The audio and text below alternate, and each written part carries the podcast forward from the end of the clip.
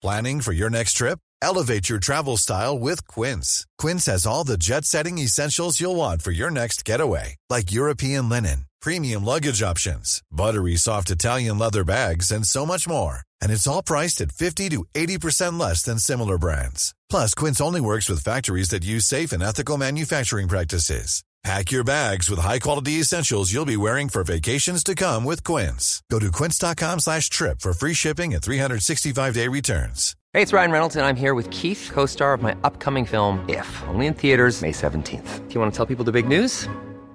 All right, I'll do it. Sign up now and you'll get unlimited for $15 a month in six months of Paramount Plus Essential Plan on us. Mintmobile.com slash switch. Upfront payment of $45 equivalent to $15 per month. Unlimited over 40 gigabytes per month. Face lower speeds. Videos at 480p. Active Mint customers by 531.24 get six months of Paramount Plus Essential Plan. Auto renews after six months. Offer ends May 31st, 2024. Separate Paramount Plus registration required. Terms and conditions apply if rated PG. Politigui correct. Politically? Politigui correct. Politique. Évitez. Serious? Une production jeune mais dynamique. Vous écoutez Politigui correct avec Guillaume Raté-Côté et Chico Desroses. Plus de Chico dans Politigui correct. Tigui s'en vient, c'est le bout correct avec Chico.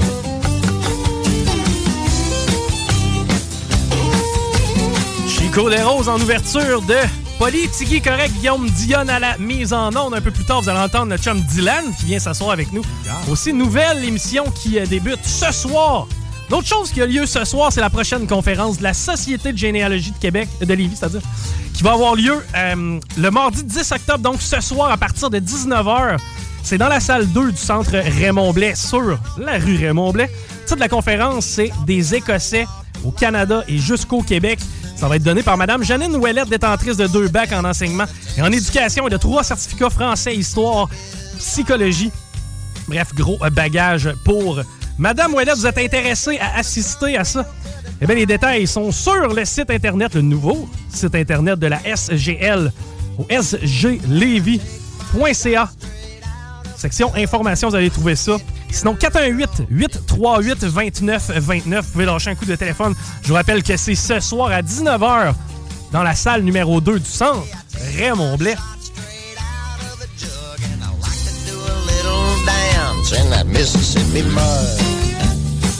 Avant de jaser avec Dylan, on va commencer par euh, Dionne. Hello! Mon vieux, comment a été ton week-end et ménage pas les détails, je veux tout savoir. Hey, écoute, t'es pas mal occupé, on est allé Ah, pas le temps! On, on parlera hors, d'onde. Pas le temps. Elle sait. Il y a des affaires à régler. Sur ma bulle! Avant Bruno, Ah, la bosse à mon chien a recommencé à couler. Ah, j'ai mal au pec. Ah! Problème de santé.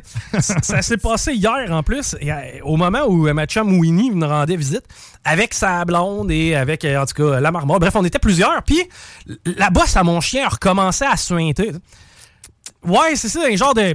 Je pense que c'est sa glande. Ouais, c'est ben écoute, hein, c'est le sujet euh, du mois, on dirait, la Un glande. petit problème de glande. Mais euh, non, je fais des Donc, farces. t'as utilisé un cure-pipe. Ben oui, ben oui. Puis c'est drôle parce que, tu vois, ça s'est passé comme juste avant que les filles repartent hier. Et à la blonde à Winnie de me dire Ouais, mais Chico, va falloir chez le vétérinaire. Et Winnie, là-dessus, elle a regardé et elle a fait Parlez pas là-dessus, OK? Parce qu'on n'aura pas une demi-journée pour l'entendre chialer. fait que t'as-tu pris ton rendez-vous? non, non, j'ai pas pris mon rendez-vous. Ce que j'ai fait, c'est que j'ai appliqué une pression sur la plaie. Pauvre chien. c'est ça, frère. C'est comme, ils nous apprennent ça depuis que, tu sais, il me semble depuis Ah ouais, tout je jeune. je sais, je fais ça avec ma face. Appuie, que une pression. Ah oui, je sais. face, man. Je me suis trouvé des nouveaux meilleurs chums. Puis d'ailleurs, je veux leur parler. OK, j'ai tendu des par des parches. Des parches. J'en ai tendu plusieurs aujourd'hui. La gang de chez Topo Chico. Ça a fait son apparition dans nos euh, dépanneurs. Dylan, t'as-tu 18? Va, va boucher tes oreilles. C'est non, euh, Topo Chico, c'est quoi? C'est une, euh, un, un hard seltzer? Moi, le seltzer, je croyais pas à ça. Je pensais que ça s'adressait aux filles. Moi, j'étais j'étais sûr. T'as un peu mal faire ma porte. Ouais, là, ça c'est crie. c'est l'autre bord. Tu pensais que c'était pour les filles seulement, mais tu sais, c'est- c'est comme de l'eau un peu, en fait. là. Moi, C'est- aussitôt que la canette est rose, c'est pour les filles d'habitude.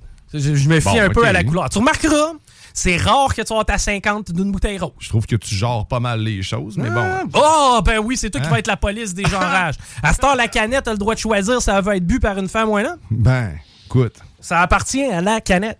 Non, non, non, mais euh, pour vrai, je sais pas s'il y a un représentant dans le coin. Moi, c'est la première fois que je voyais ces canettes-là. Probablement, mon nom est marqué dessus. En plus. C'est automatiquement, j'ai un sentiment d'attirance envers ces, ces dernières. Mm-hmm. Mais règle générale, quand je buvais ce genre de drink-là, tu sais, on le sait, Dylan, t'as jamais bu. Non, c'est ça. Jamais, jamais, jamais. Tu sais, quand tu bois ce genre de drink-là, avouez que ça goûte toujours la genre vitamine de pierre à feu ou ça goûte le produit, Ouais, l'arôme artificiel. Mais en fait, c'est peut-être l'aspartame. tu Ils veulent tellement pas mettre de sucre qu'ils mettent d'autres choses. On va te dire une autre affaire, regarde ça. Ça goûte ce que aucun produit naturel goûte. Ouais, donc, As-tu euh, remarqué que tu manges n'importe quel produit naturel? Prends une croquée d'un orange, ça goûte pas ça.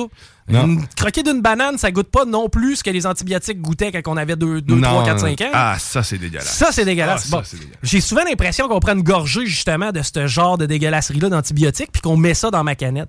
Mais avec Topo Chico, j'ai trouvé un, un juste milieu côté saveur. Encore là, j'ai un parti pris parce que mon nom est sa canette. Et j'ai. C'est tannant parce que tu as tous les avantages de te saouler sans trop les inconvénients. Ben, tu, tu ballonnes pas, tu sais quoi? Beaucoup moins. Beaucoup moins. Tu bois de l'eau en même temps que tu bois de l'alcool. C'est moins lourd que du houblon ou de la IPA ou encore là, une bonne bière noire avec un. Comment t'appelles ça, le fond, là, dans le fond là, de ça? Là? Un lit. Ah! Ouais, mais là, tu le bois pas, le lit. Non, tu sauces ton doigt dedans pour le ramasser à la fin. Oh, Non. Non. Ça goûte le baril. ça a été vieilli en fût de chêne. Mais euh, non, non, des, des petits drinks drink le fun. Puis comme de raison, tu sais, c'est quoi? C'est en bas de 100 calories par canette. Ouais. C'est que ça me coupe pas à faim.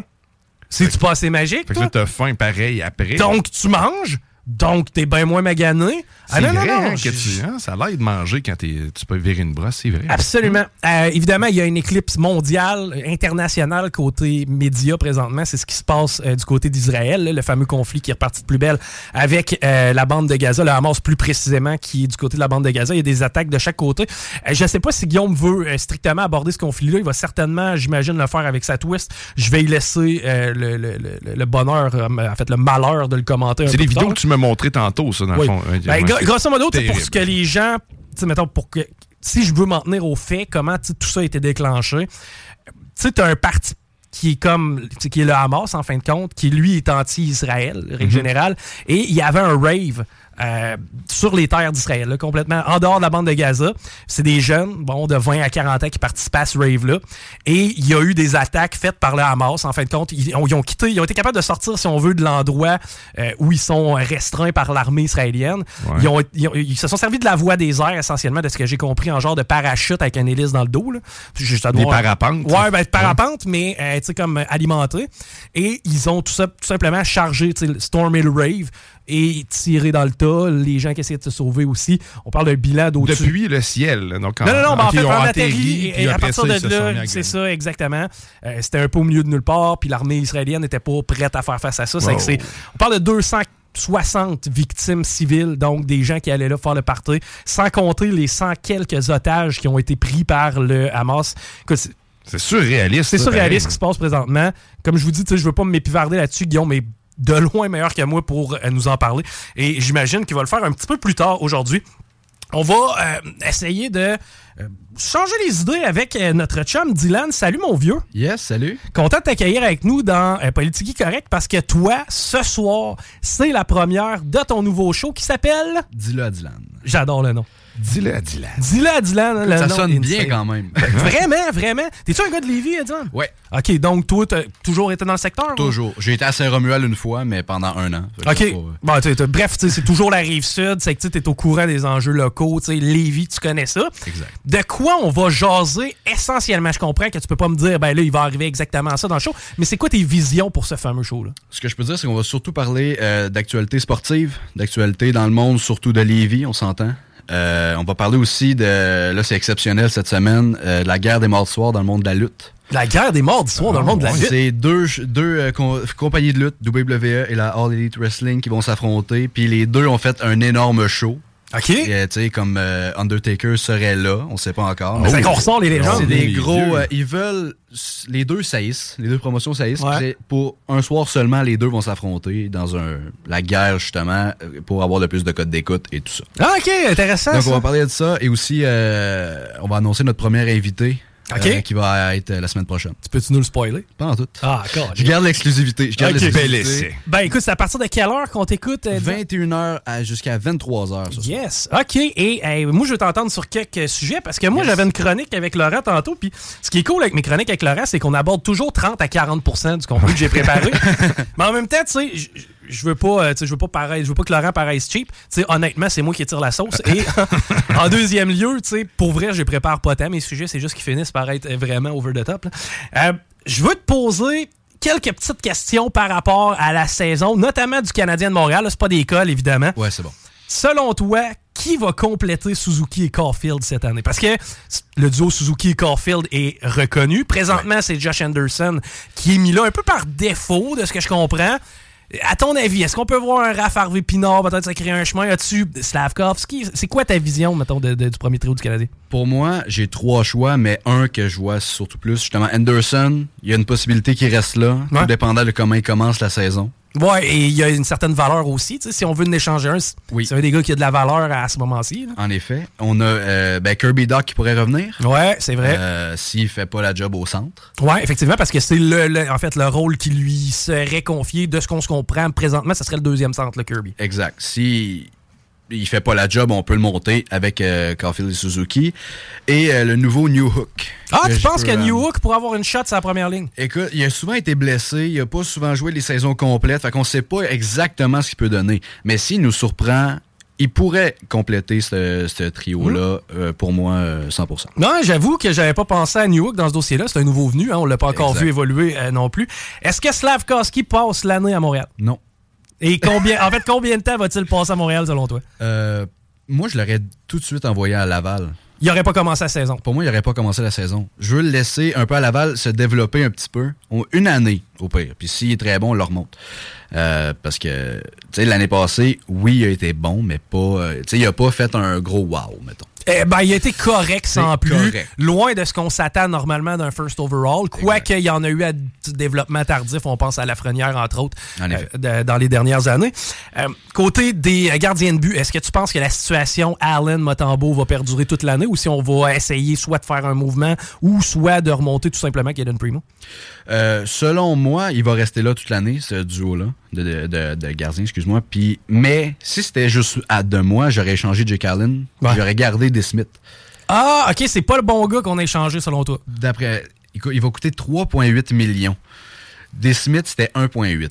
Ça laissait de l'espace. Ça laissait un petit peu d'espace, puis euh, Jake Allen, euh, malgré tout, je le trouve pas euh, extrêmement bon comparé à Montembeau. Fait que Desmith pourrait faire un deuxième, aurait pu faire un deuxième, mais euh, dans la situation, il va rester là, Jake Allen et euh, Montembeau. OK. Euh, Arbor Jacky passe la saison à Montréal, oui ou non? Oui. OK, tu penses qu'il va faire partie des cinq premiers défenseurs normalement, là, parce que le Ouais. sixième peut être en rotation régulièrement? Ouais, exactement. Je pense qu'il va, il peut faire la job, puis il va brasser. Ah ouais, tu, tu pensais qu'il va pogner son homme cette année? Il va être dur à trouver, son homme. Là. Il va être compliqué. Ryan Reeves pourrait le stopper. Et Ryan Reeves est juste à côté maintenant parce que lui Ouais. a signé à Toronto, donc on va le rencontrer régulièrement. Exactement. Je pense qu'on va avoir des match-ups intéressants entre Toronto et Montréal, même si, écoute, à Montréal, je m'attends à rien d'autre que les 4-5 derniers sièges de la Ligue. Là. Tu sais, Je m'attends Ouais, pas à ce que le Canadien moi non plus. il y a une grosse saison. Petzetta, est-ce qu'il va réussir à passer l'année à Montréal? Non, il est pas très bon. Non? Hey, le gars du cœur! Puis une coupe de cheveux! Oui. Puis une La- moustache. La, coupe de cheveux, la, moustache, coupe de il, cheveux. il est roux. Non, non, mais c'est important, une coupe de cheveux puis une moustache à la Petzetta, man. Le gars a réellement l'air d'une porn star puis il a pas peur de jeter ses mitaines à terre pour se battre, là. D'accord. C'est beau. Je te dis que je l'aime, moi, Petzetta. Mais effectivement, tu sais, quand on parlait de Slavkovski, j'ai l'impression que quand Dvorak va revenir, c'est Slavkovski qui va y copier, puis ça va se ramasser au troisième centre. là. Oui, oui, c'est sûr que il va, euh, c'est Slav qui est, qui est, qui est complètement. Scandale de Hockey Canada. Est-ce qu'on va enfin apprendre les noms des fameux 3 ou 4 joueurs? Là, euh, qui- parce que sérieux, ça fait longtemps que ça traîne cette histoire-là, on se rappellera. C'est euh, des gars qui ont littéralement violé une fille dans une chambre d'hôtel durant euh, leur, euh, de leur pa- parution à Team Canada Junior. Maintenant, on a appris à ce moment-là qu'il y avait eu un fonds hein, qui était du côté de Hockey Canada, c'est-à-dire qu'on mettait de l'argent dans un compte au cas où ce genre de cochonnerie-là arrive pour qu'on puisse régler hors cours. Camoufler tout ça, là. Exactement. Quelle belle éthique de Hockey Canada. Je ne me prononcerai pas trop sur Hockey Canada. D'après toi, est-ce qu'on va savoir quels étaient les joueurs impliqués? Je crois pas. Tu penses qu'on va Si- étouffer cette histoire-là jusqu'à la fin? Oui, je pense qu'ils veulent les protéger aussi. Ils- c'est pas correct ce qu'ils ont fait loin de là, mais je pense qu'ils vont le- les protéger pour pas ruiner tout et on, tu on sait pas c'est qui. Mais au final, c'est ces gens-là qui vont finir par payer pour les autres. Tu S'ils sont pas capables d'avouer ou de. de- Ben, tu sais, c'est tannant parce que là, t'as une espèce de, de nuage gris au-dessus de la tête de tous les joueurs de cette édition-là. Parce qu'il y a bien des joueurs qui n'ont pas participé à ce dégueulasserie-là dans la chambre d'hôtel. Ouais, mais là, le- automatiquement, étant donné que tu as fait partie du line-up, ben on sait pas si tu étais dans la chambre ou pas. Puis c'est plate à dire, là, mais si Kale McCarr n'est pas dans ce line-up-là, j'ai l'impression qu'on on- on- on sait plus rapidement c'est qui ces joueurs-là. Tu sais, il y a quand même un des plus. En fait, le meilleur défenseur, j'ai l'impression, de la Ligue nationale actuellement, Kale McCarr. Qu'on protégerait un seul joueur là-dedans réellement. Je te dis pas que c'est ça. Je te dis que si Kel McCarr fait pas partie de ce club-là, j'ai l'impression que l'information sort plus rapidement. Moi, c'est mon feeling. Surtout que McCarr était euh, le MVP des, des- des- de l'Avalanche quand ils ont gagné la Coupe Stanley. Tu sais, je veux dire, le, le gars a quand même euh, l'avenir de la défense de la Ligue nationale, ses épaules quasiment. Je veux dire, c'est un young gun. Euh, disons, dans la Ligue nationale, quelles équipes seraient à surveiller pour le gros trophée à la fin, selon toi? Boston? Encore? Oui. Malgré le départ de Patrice Bergeron? Oui. D'après moi, ils seraient capables de. Ah ouais? Peut-être pas de gagner, mais ils vont, ils vont se rendre loin selon moi. finalement. Plus que l'an passé, même s'il y avait une, je veux dire, une équipe de boostés. là. Oui, honnêtement, j'étais assez déçu quand ils sont partis. euh, Ben, en première ronde, C'était c'était assez décevant avec le, le record de victoire qu'ils avaient fait. C'est avec Boston qui pourrait rebondir, à ton avis? Oui, et Pittsburgh également. Ah avec ouais, euh, ben oui, Carlson, Carlson. qui vient d'arriver. Euh, tu sais, tout- ils, ils peuvent se faire une, euh, une bonne place en série. J'ai hâte de voir les Devils. Les Devils avec l'éclosion de Jack Hughes. C'est vrai. Avec euh, leur, leur jeune défenseur, en fait, les frères Hughes, là, qui sont littéralement du côté de New Ouais. Jersey. J'ai hâte de voir avec les Rangers aussi. Il faut qu'il se passe quelque chose avec les Rangers. T'as des gars comme Capo Capo, que- comme Lafrenière, qui livrent pas.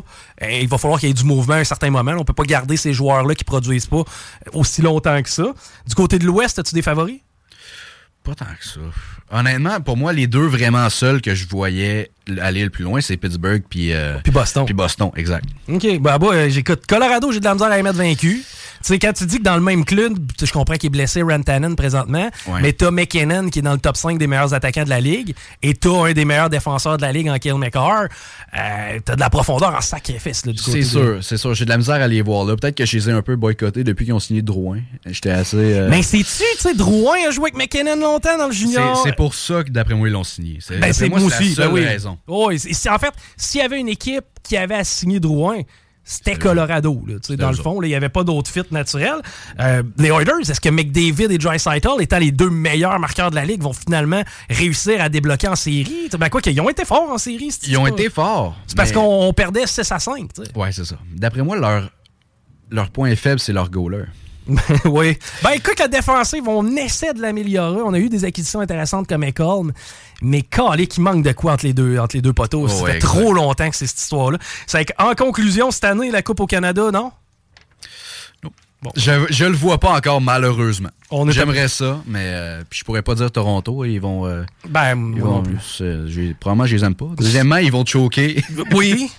J'ai hâte de voir aussi Ottawa. Moi, j'ai hâte de voir Ottawa qui euh, tente de. Ils sont rendus euh, avec une méchante équipe. Ils sont- Ben, ils c'est- s'en build en tout cas. C'est ça, tu sais, ça va être tannant pour justement participer aux séries. Si on réussit à rentrer, ça va peut-être être de peine et de misère, mais avec une équipe jeune, dynamique, tu sais, ils peuvent voler des affaires. tu sais. Ottawa, je me suis noté ça à regarder.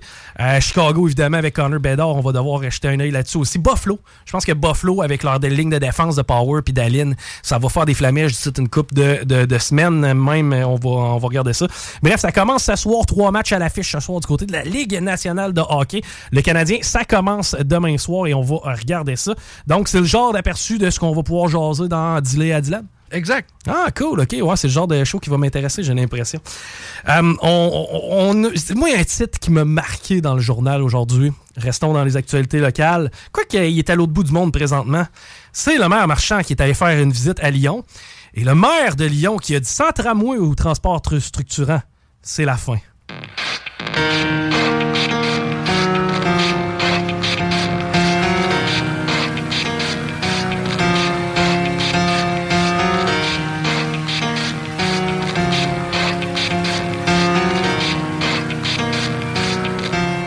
It starts with Donc, euh, là, excuse-moi, là, je suis dans. Chris, c'est- si ça passe pas par le tramway, là, Ouais.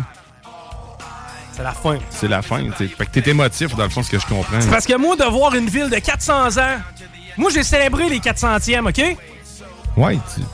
OK. Moi, j'étais là quand Simple Plan, c'est Pivardet, c'est plein, OK? Paul McCartney, là, je suis pas allé, je trouve ça plate.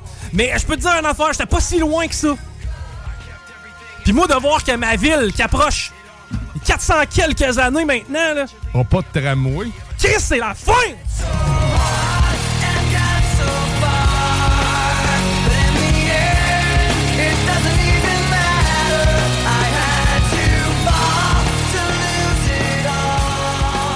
Ben oui, c'est ce que Bruno Bernard. Non, les Bruno, c'est des cheerleaders de tramway ou? Mais euh, Bruno, il y a une vieille âme, hein? C'est ce qu'on Ouais, disait ouais. tantôt, hein? On va y revenir sur l'âme. je sais, mais je... L'âme fantomesque. la, la partie de Ouija qui a mal viré avec Régis. ça sent bien. Eh ouais, oui. Bruno Bernard, l'homonyme de notre chum Bruno, lui, qui a répondu au maire de Québec, qui lui demandait quelles seraient les conséquences pour une ville qui renoncerait à implanter un réseau de transport collectif structuré comme un tramway. C'est la fin! Lève le son! J'aime ça, man. Ah, pas du... Tu l'avais pas arrêté? Ben oui, c'est... Non, mais c'est correct, l'intro est toujours le fun. On va le revivre une autre fois.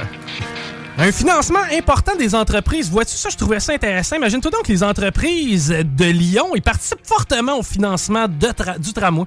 Ça, ça veut dire que les business qui sont desservis par le tramway, c'est la fin. I don't know why, it doesn't even matter how hard you try. Keep that in mind. I designed this rhyme to explain in due time. La Nouvelle-France. Les Patriotes. Le Haut puis le Bas-Canada, madame. La Constitution. Le Dominium of the Canada. Les référendums. Tout vécu ça, moi. T'es en train de me dire qu'on jette tout ça au vidange puis que c'est la fin? C'est la fin. S'il n'y a pas de transport structurant.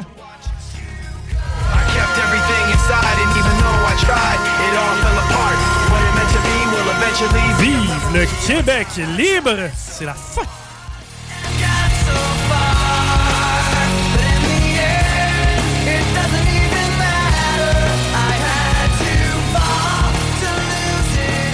Revenons à la contribution des entreprises lyonnaises en ce qui a trait au tramway. Et philosophons.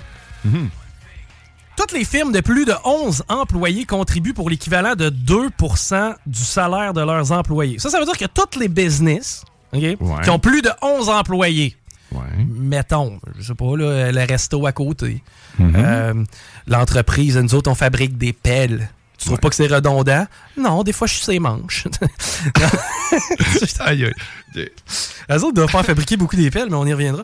2% de la masse salariale ben, doit être versée pour le tramway.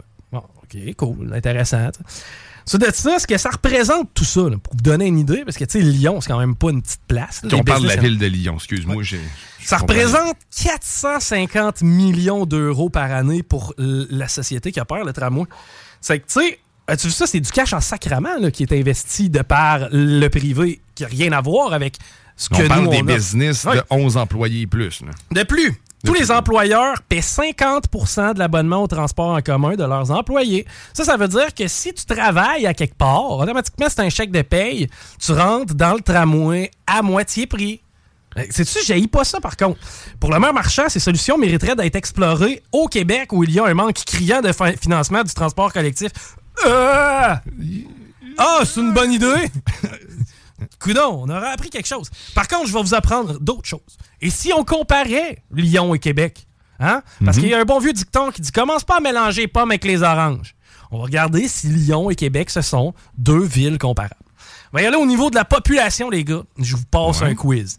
La population de Québec et des environs, tu sais, l'agglomération, c'est 839 000 personnes. Selon vous, Lyon, c'est combien d'habitants? Là, garachez-moi pas 10 millions, là. On est quand même dans une échelle de grandeur qui peut se ressembler un peu. 839 000 habitants, c'est ce qu'on a à la ville de Québec. Lyon, Diane. Euh, 900 000. 900 000, ce qui mettrait peut-être une centaine de milliers de plus, Dylan? 1 million 2, moi. Bon guess. 1 million 6. En fait, 1 million 700 000, là, pour être plus exact. Ce qui veut dire que c'est exactement le double. Ça, ça veut dire que pour chaque Dylan, pour chaque Chico, pour chaque Diane, il y a une personne de plus. Euh, ah, C'est drôle, j'ai pas d'enfant, moi. c'est que je compte pour un. Bon, OK, il y a le double de la population. Vous allez me dire, ouais, mais tu sais, ça explique pas quand même qu'on se prive d'un transport structurant. Ben d'accord. On va regarder la densité de la population. Ça, ça veut dire à quel point la population est dense. À Québec, on parle d'une densité de 1200 personnes au kilomètre carré. C'est que dans chaque kilomètre carré, tu as environ 1200 habitants. Bon, pour une population qui est le double, c'est-à-dire celle de Lyon, on va parler de densité. Au kilomètre carré, considérant qu'à Québec, on est à 1200 personnes, selon vous, kilomètre carré à Lyon, on est à combien de personnes? Hein, un kilomètre carré à Lyon, je dirais 4000 personnes. Donc, le quadruple. Le, Le double de la population, mais plus petit dans en moins de place. Ouais, ouais, ouais. J'ai pas ça, Dylan? Je pense que je dirais ça, 5000 peut-être. 5000. Les boys, c'est 10 fois plus dense. 10 fois plus dense. Il y a Ok. 10 000, Ah près de ben. 11 000 personnes au kilomètre carré. Ça, ça veut dire qu'à ch- de la place ici, chaque man. kilomètre carré de Lyon, il y a 10 000 personnes dedans. Chaque kilomètre carré de Québec, il y a 1200 personnes. Je sentais que c'est pas mal plus rentable là-bas qu'ici. là. Qu'est-ce que t'en penses? Mettons que ce monde-là a juste un char. Le parcours qui reste sur le toit. Mais non, non, mais tu tu tu comprends-tu? C'est juste illogique. là. Ça n'a rien à Eux voir. autres, ils adaptés, ils n'ont pas le choix. Il y a tellement de monde en même temps. Je te parlais de notre ville qui va mourir. C'est la fin de Québec. Ouais, c'est vrai. On va partir une diane, hein, Chris? On va devoir de l'argent à Chester. Tant qu'on fait pas d'extrait avec ça. Ouais. C'est dix fois plus dense. C'est une ville qui a au-dessus de 2000 ans, là, de ce que je comprenais. là. Je com- comprends que je suis pas historien, moi. Là. Mais tu sais, nous autres, on a 400 ans de ville. Ça n'a pas été développé de la même façon. On n'est pas rendu à la même place au niveau de la densité. À part de ça, il n'y a pas le même nombre de business. Tu as vu pour quel, en fait, quel pourcentage des coûts du tramway vont être absorbés par les entreprises locales. Man, c'est incomparable. Maintenant, on va comparer, je pense, l'aspect majeur derrière tout ça. Parce que dans la mobilité, il y a la- les conditions météorologiques. Bon, tu sais comme moi, quand il fait moins 27, puis tu pars ton char 15 minutes à l'avance, est-ce que tu sais c'est contre-intuitif d'aller je sais pas, te parquer dans le banc de neige, attendre le tramway dans ta station, peut-être tempéré.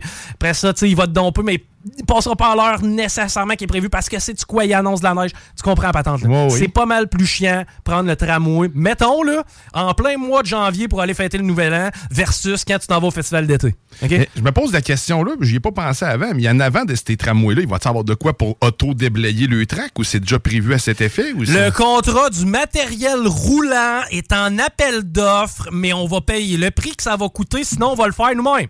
Parfait. Ah, OK. Ben, Il y a des solutions. C'est correct, je suis content. J'accepte. Et est-ce que tu as eu un oui à ta réponse? Non. Bon. Euh, selon les statistiques moyenne hivernale, quelle température il fait en hiver à Lyon? On va y aller avec le mois de décembre parce que, bon, avant décembre, c'est pas tellement problématique au Québec.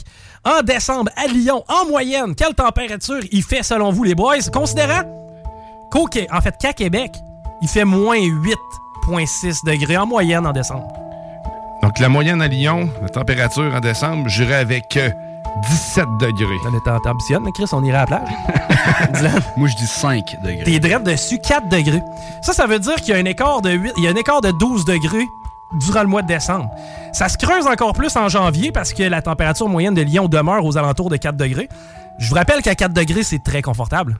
Quand il tombe de quoi à 4 degrés, c'est Ah généralement oui, de la pluie. ah oui. Ah oui. OK?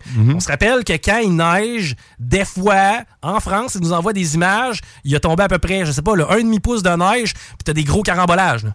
Ouais, puis il fait moins 2. Exact. Bon. Il fait moins 12 en janvier à Québec. Juste vous rappeler que ça s'en vient, ça, là. Et bien, du côté de Lyon, c'est 4 degrés. man. Ça, ça veut dire qu'il fait 16 degrés de plus à Lyon en janvier. là. 16 degrés à tous les jours. En février, pas bien ben mieux. Moins 10, 7, plus 5 là-bas. Il recommence à faire chaud. Il touche pas à la neige. là. Non, pas tout. Je veux dire, à la limite, tantôt, je parlais de mon industrie de paix. Elle fermerait à Lyon. Là. Parce que c'est pas... Non, non, mais c'est pas là qu'il y en a. il ferait juste des manches. C'est que, tu sais, d'arriver puis de dire, OK, voici, tu sais, Québec.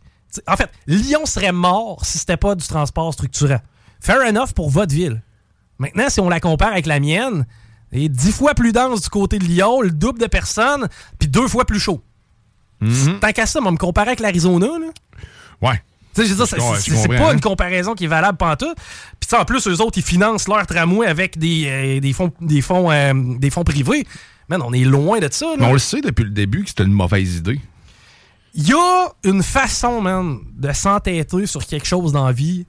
Tu sais, à la limite, c'est quasiment valeureux. Mais de pas admettre, c'est c'est- c'est tard aussi. De, de- c'est- J'ai de la misère, moi, avec ça. De pas, de pas avouer, que la personne ne veut pas avouer. On, a- on s'est trompé. On peut pas avoir le plein picture. On peut pas, on peut pas avoir le, le portrait global de cette situation-là. C'est insensé. C'est insensé. Le projet actuellement, comme il nous est présenté, il est insensé. Mhm. Il y a des besoins dans la population qui sont pas comblés au niveau de la mobilité. Ça passe fuck all par ça, ça passe par un troisième lien, prochaine nouvelle. Maintenant, nous autres, ce qu'on nous dit, c'est qu'on y va avec une solution avec laquelle personne n'embarque, qui va coûter beaucoup trop cher pour la population qu'on a, qui est complètement inadaptée. Écoute, c'est à n'y rien comprendre. Non, C'est- sérieusement, c'est à n'y rien comprendre. La seule bonne raison, la réponse que j'aurais à te donner, c'est qu'on n'a pas tout le, le portrait. C'est c'est la seule affaire que j'aurais tendance à comprendre. D'ailleurs, troisième lien qui a refait parler de lui dernièrement, on le sait, la CAQ, qui est ambivalent par rapport à ce dossier-là. On pense peut-être demander au monde, après que les statistiques nous aient démontré là, qu'il n'y en avait pas de besoin. Mhm. C'est que, tu sais, on a fait confiance à la science et aux scientifiques. Ils nous ont dit, Hey, vous n'avez pas besoin. Mais là, on va consulter la population.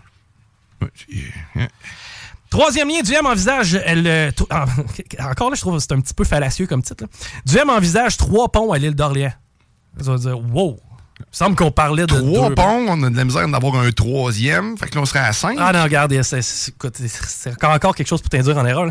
Chef conservateur qui, lui, presse le gouvernement, ce qu'il dit, c'est qu'il faut que ça se passe rapidement parce que là, on est à euh, rénover le pont de l'île actuel. Ouais. Donc, il faut arrimer les deux projets. Il faut passer par le- le- le- le- l'île d'Orléans, par le troisième lien et agencer tout ça à un grand, grand projet qui compterait les deux ponts, c'est-à-dire le pont de Rive-Sud à l'île et le pont qui est déjà actuellement en, en rénovation, celui de la Rive-Nord à l'île de- Qui d'Orléans. parle d'utiliser celui déjà en place puis d'en faire un autre pour. Ben, ce qu'il dit, c'est si on est pour le faire, là, le pont de l'île, Ouais. présentement, il dit, c'est clair qu'il faut pas breaker. Parce que, veut, veut pas, on en a des besoins. là. On a, on a Ouais, on a parlé justement, les cultivateurs ne peuvent même pas Bon. transporter le stock. là. Maintenant, ce qu'il dit, au pire, là, si jamais, le, parce que c'est un peu la ligne qu'on y a lancée, ouais, mais là, on est en train de le faire là, il va peut-être être trop tard, là, mais qu'on ait les fonds, pis pis ça. Il dit, ben, au pire, là, s'il y a deux voies, le pont comme celui actuel, je pense qu'il y a deux voies. Ouais, le c'est deux voies, une dans chaque S'il y a deux, deux voies sur le pont d'île, il dit, t'en fais deux, un à côté de l'autre. Puis tu fais un peu, c'est-à-dire deux qui vont vers le nord, deux qui vont vers le sud. C'est que tu sais, ça, c'est sa façon. Mais ils disent pas ce qui est préférable. Ce qui est préférable actuellement, c'est d'arrimer tous les projets ensemble puis de faire justement le fameux pont de l'île d'Orléans en même temps que celui qui servirait de troisième lien. Mais euh, j'ai trouvé ça un petit peu fallacieux comme euh, façon de le présenter. Mais c'est à peu près le portrait d'Éric Duhem. On se rappelle que les gens de l'île d'Orléans, pour leur avoir parlé, eux autres, ils veulent rien savoir. Hein? Ah non, non, ouais, ils sont fermés raides. Les autres sont tellement fermés, hey, ça défigurerait l'île. Assez que nous autres, on a fait l'expérience. On s'est rendu à 300 mètres du pont de l'île, vers l'est ou vers l'ouest, puis on le voyait plus, le pont de l'île. Hmm.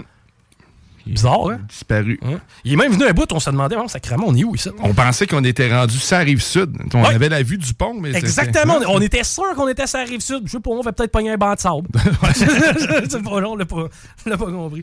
Hey, deux gangs d'une école de Vaudreuil-Dorion terrorisent les élèves, les profs et même le voisinage. Ça brasse en Ah, Jésus. bah qu'est-ce qu'ils ont fait, là? Je sais pas si tu te rappelles de l'épisode entre les poêles puis les yo. Euh, ouais, ben, à l'époque. Bon. tu sais, il y avait un vieux reportage qui spinait. Je pense que c'était TQS à l'époque qui avait fait ça. Puis c'était comme, ah, euh, nous autres, on va se battre avec eux autres. Là, on a nos bords à clous. Puis blablabla. C'était vraiment Ouais. badass. Là. Ben, ça a l'air de ça. man. C'est deux bandes d'élèves. Bon, il y en a une qui c'est secondaire 4 et les 023. Les autres, de ce que je comprends, c'est des alliés. OK? OK. 0,24, ça ressemble à du- de l'engrais. Non, secondaire 4 et les 023. Ah. Ou c'est les 023. Non, non, c'est les secondaires 4 contre les 023 et les VTD. C'est quoi les vrais TD? Euh, Les VTD. VTD. hein. Je sais pas. Vaudreuil, il y a peut-être ça là-dedans. En tout cas, ils s'affrontent régulièrement, il y a de la bataille, puis c'est sévère. J'ai vu des images, là, ça se tape sa gueule, genre, tu sais, un peu comme on... euh, tu sais, je sais pas si t'as déjà vu... C'est peut-être moi qui ai une curiosité morbide, mais tu sais, des combats de cours arrière qui avaient lieu en Californie, genre au début des années 2000, là. c'était comme, il y a un gros encerclement, puis genre, il y a comme 3-4 gars qui se tapent dessus au Ah, puis le hasard. monde les repousse dans le ciel. Genre, Ouais. ouais, ça avait l'air de ça. Je, je filais pas tellement québécois quand je voyais ces images-là. J'avais mon val natal très loin. Ouais, c'est déstabilisant. Écoute la patente. C'est plus rare qu'il y a des combats qui sont organisés. Ben, bref, on va chercher d'autres écoles du coin. C'est que là, on s'affronte vraiment en. Il y a même un prof qui dit Mes élèves me disent de ne pas les confronter parce qu'ils vont s'en prendre à mes filles ou à mon char. Des jeunes d'une bande sont même venus dans la salle des professeurs. Écoute ça. Ils voulaient trouver un enseignant précis pour y péter à la gueule. Du front, man! Imagine, tu rentres à, à la polyvalente là, dans, dans la salle des profs, tu trouves Ouais, Baribo, il est où? Ben, Baribo est en train de donner un cours. C'est parce que là, on veut écrire ça une volée. C'est ça! c'est arrivé, man. Ils n'ont pas froid aux yeux, ces jeunes-là. Ils menacent, ils menacent des filles, des enseignants. Gag, écoute, il n'y a, pas de- y a pas de limite pour eux autres. Des beaux sans dessin, pareil. Il me semble qu'à cet âge-là, c'est encore le temps des casser. Oui, ben oui, c'est justement le bon moment. Là. Allez les ramasser, mettez-moi ça en centre d'accueil puis qu'on ait la crise de paix. C'est ça. Tu sais, donnez un exemple de ce genre de cas-là. Vous prenez les 20 premiers, là, vous envoyez ça en dedans, puis vous leur faites faire un bon deux semaines. Bon Ah deux oui. semaines de cellule. Je comprends que c'est illégal. Mais là, c'est- c'est menacé. tu sais, Mais il mériterait pareil. Ben, je pense que c'est- plate à dire, mais c'est la seule. Tu sais, t'as pas le choix d'avoir un, un levier à quelque part. Là. Là, tu peux te battre entre tes chums, là, vas-y, garde Non, tu peux pas te battre en entre temps. chums. Non, on non, l'a mais Chris, on- ben, on l'a tout fait, mais attends un peu. On se tapait sa gueule pour une histoire d'un qui a volé la blonde à l'autre, puis au bout de trois semaines, on oubliait ça. on n'était les pas, menaces, c'est ça, ça on va n'était arriver. pas rendu à battre des profs. Y, il y a un step entre se battre entre nous, puis après ça, menacer toute la communauté de ne pas faire chier. là, tu sais, il y a- il y a- il y C'est a parce que le monde veut le déménager. Là. Et Cette année-là, c'est ça. 25 scooters qui se rassemblent en face, se taper sa gueule à tous les mardis soirs. Ouais, ça n'a pas rapport, là, ça n'a pas d'allure. Puis la police, est-ce qu'elle intervient? Ben, dans le temps, on avait peur de la police, hein? Ouais. Tu sais, moi, j'ai connu ce bout-là où quand que la police, elle arrivait, le feeling que t'as quand tu pognes une bosse en char, mais que tu l'as pas vu venir. L'espèce de petit frisson que t'as dans le bas du cul, là. Ah, ah. Quand la Mais- police arrivait, moi, c'est de même, je me sentais. même ma fille de, de 6 ans maintenant sait qu'est-ce qui est plus puissant que le soleil. C'est le poivre de Cayenne. Ah! C'est comme ça qu'on y expliquait à l'école. Bon, mais, Elle a peur. mais tu sais, il y avait une partie d'éducation qui était faite par nos parents. Du genre, si jamais la police débarque ici, je te garantis que ça va mal aller. Ça, c'était le bout à mes parents. Ensuite de ça, tu sais, il y avait la police qui était omniprésente à Mhm. l'école. Moi, j'ai fait mon secondaire début des années 2000. Il y avait au moins une fois par semaine Il y avait un policier, un devant policier l'école. qui là, en fait. venait, ouais, c'est ça, puis tu sais, qui venait. Puis tu sais, il y avait un. Mais comment on peut l'échapper à ce point-là? Ça reste des flots, man! Ben oui, ça reste des flots. Il y a- l'école aussi, la direction de l'école qui, qui- euh, Qu'est-ce qu'ils font? Mais la police, elle est où, man? Il y a personne d'arrêté là-dedans, là, de ce que je comprends. Là. Tu me dis. Ben, il y a beaucoup de mineurs pour commencer, puis tu sais, il y y, a- il y a tout cet aspect-là. En même temps, je ne sais pas c'est quoi la grip que sur un flot de 17 ans qui se tape dessus avec des genres de- d'armes blanches comme un bâton ou whatever. Tu sais, je sais pas c'est quoi. Est-ce qu'on peut les accuser de voie de fait armée, les traiter comme des adultes, les passer en cours? Ben sûrement, t'as Ben, si on fait ça, est-ce qu'on va encombrer le système de justice de la place? Il y a tout cet aspect-là aussi, là, tu comprends? il- Ah, mais là, tu vas faire déménager tout le monde d'une ville pour, comme tu disais, 20 personnes. Ben, il y a quelque part en amont qu'on l'a échappé. Avant de se rendre à des clans de 20 personnes qui se tapent dessus, moi, je pense qu'à quelque part, on l'a échappé. Maintenant, le laxisme aura permis cette situation-là. Faut, faut, faut la régler. Ça va passer par les policiers, ça n'a pas le choix. Là. Ouais. Sûr, personnellement, loi, je veux dire, même moi, là, il était du haut de mes 35 ans et pas tellement en forme. Là. Il y a 8 gars qui débarquent en scooter de 16-17 de l'équipe de football. Si tu veux, je fasse. Ouais, puis tu sais à quel point aussi les parents ont, ont la main mise sur les enfants. Pour qu'ils s'en soient, pour que en soient rendus Ah oui. là, man, ils en ont déjà plus de contrôle. Puis mettons que j'en prends un dans le top et j'y donne la volée de sa vie. Qui tu penses qui va finir en dedans? C'est pas, le flot de 17 ans, là. Non. C'est moi le cave qui va me. Qu'il y a comme rien à faire. Ou en tout cas, tu sais, il y a une zone grise, oui, il y a certainement de quoi faire. Mais bref, hey, on a encore euh, des grands champions. C'est six arrestations qu'on a faites euh, du côté de Beauport la nuit dernière. On parle de saisie de drogue et d'armes encore une fois. Ça va vraiment en s'améliorant. Sinon, j'ai peut-être d'autres choses. Là. Bref, on y reviendra parce que Guillaume Raté-Côté, j'ai l'impression, va venir s'asseoir avec nous euh, dans les prochaines minutes. Dylan, rappelle-nous encore une fois si on veut écouter. Dis-le à Dylan ce soir comment ça se passe. Yes, à 20, de, voyons, de 21h à 23h, vous pouvez nous écouter, moi et euh, mon partner Will, qui va jaser de, lutte, de sport, d'actualité. Bref, voulez pas manquer ça. Et aussi l'annonce de notre premier invité la semaine prochaine. Il veut pas nous spoiler ça. Non, hein, Regarde il- les exclusivités. il bon. Écoute, il y a le le du showbiz. là. Oh. Hey, euh, ben, alright, thank you, Dion. On, de toute façon, on jase avec Guillaume Raté-Côté au retour. Talk. Vous écoutez Politique correct.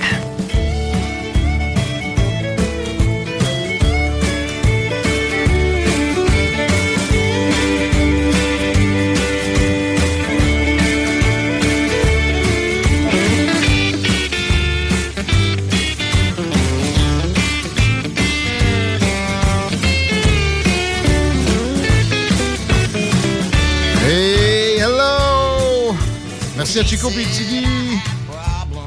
Dion, pour le bon show. As-tu entendu la tune de Linkin Park? Non? Ça, c'était bon. hein. Fait que je, je retire mes paroles sur le bon show. Non, non, c'était fucking un bon show. Ah, C'est parce que Bruno, il arrive. C'est parce que Bruno, il s'est fait dire à Lyon que si t'as pas de transport structurant, c'est la fin. C'est qu'on a pleuré la fin de la ville de Québec. Ah, c'est vrai que ça pleure beaucoup Linkin Park. ben, in the end, c'est la fin. Ah, man. Ah, OK. Mon problème d'alcool est parti aujourd'hui, qui dit? À ramasser ses affaires pour sacrer son Ça, c'est Hank Tree. Il y a juste à CG, CGMD que ça joue, cette euh, cochonnerie-là. 16h07. Comme la majorité du gros hip-hop qu'on baigne dans vos oreilles. Puis on a, parmi les analyses les plus approfondies en géopolitique de la province entière, évidemment qu'on va y arriver, j'ai reçu énormément de communications de personnes qui euh, sont euh, curieuses de voir ce que j'ai à dire sur la grosse nouvelle, l'éclipse médiatique des derniers jours. Évidemment que oui, ça ira pas dans le sens que vous pouvez entendre ailleurs. Ça risque d'être assez particulier. Je vais avoir de l'aide aussi en la personne d'Éric Yakimov de Broise tout à l'heure, qui est originaire d'Israël. beaucoup de matériel aujourd'hui, comme d'habitude, avec cette guerre-là. Et aussi, ce qui s'est passé avec la fin de semaine, n'a pas le choix. Euh, on a Pierre-Paul Sénécal du GIRAM pour parler de géographie de la région à la fin, pour pas être trop dans l'éclipse médiatique. Un, c'est ça, le show de I Am. Euh, je veux euh, pas être monolithique. Dans l'émission, Chico, tu sais que je suis allé voir le show d'I Am à l'OSM en fin de semaine. Ben oui, puis ça avait l'air magnifique, d'ailleurs. Ta connaissance de I Am, toi, dans la vie, là? Ah, crème, je peux même pas te nommer une Sérieux? Ben non, mais je veux dire, si t'en fais jouer, je vais te dire oui, je connais ça. Euh, vite de même, il vient pas de tune, mais c'est quoi? C'est un band français extrêmement populaire, je pense. Là. Man, euh, le plus populaire de tous les temps, je pense. OK. Ça, ça dit quelque chose? Non, mais j'aillerais pas ça. Là. Euh. Ça sonne pas pire, ouais, ouais ça... Pas plus que ça. Bad Boy. Non, c'est le Bad Boy de Marseille. Non. T'as vu, que ça se Ils l'ont fait, celle-là. Ils ont pas fait dans la vanille de Dana, c'est pas eux autres. Je me serais pitché sur le gars avec les tambours. Non? Ah, c'est bon. Bah, c'est pas mauvais. J'ai pas ça. Ouais, ça.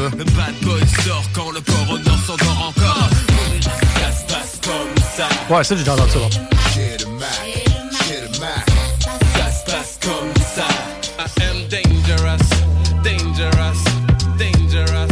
Non? Eh ben, oui aussi, encore une fois, je reconnais, là, mais. Ben, ça, ça, oui. Ça, t'as pas le choix, là. L'intro, d'ailleurs, l'orchestre symphonique, ils te l'ont abusé. Je viens de voir que c'était long de même. Tu sais? Hein?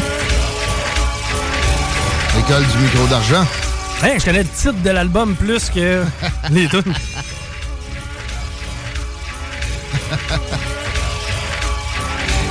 Je vais pas jouer la discographie au complet, ceux qui se demandent, mais c'est bon pour le CRT. Celle-là, ils l'ont fait à tout. Celle-là, celle-là, Chico.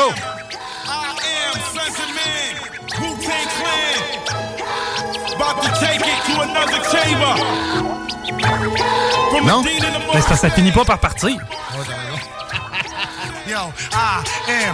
Lui, il était pas là. L'ont-tu fait, celle-là? C'était chaud un peu. Oui, là, OK, oui. Ah, d'accord. Tu sais, man, ces gens-là ont produit... Ça, c'est un échantillon de leur hit. Ils en ont fait, man. Moi, j'ai grandi avec ça. Et c'était la première fois que j'allais voir I Am tout court. Parce que, là, oui, j'essaie de me justifier, OK? J'aurais aimé ça aller voir l'OSM, l'OSQ, avec les gars du 8 Oui, oui. Ben oui. J'ai aucun doute là-dessus. Mais je pouvais pas me cloner, je me clonerais pour d'autres raisons aussi. Et euh, j'ai un patinet, un vieux patinet, mon petit Gab, qui, a acheté 6 billets pour 6 old motherfuckers. Hey, mais ça devait pas être donné, vous étiez combien? Hein, il a sorti 1000 pièces de malade. OK. Plus que ça. Puis, euh, il a acheté ça en 2019. Hein? Pandémie, man.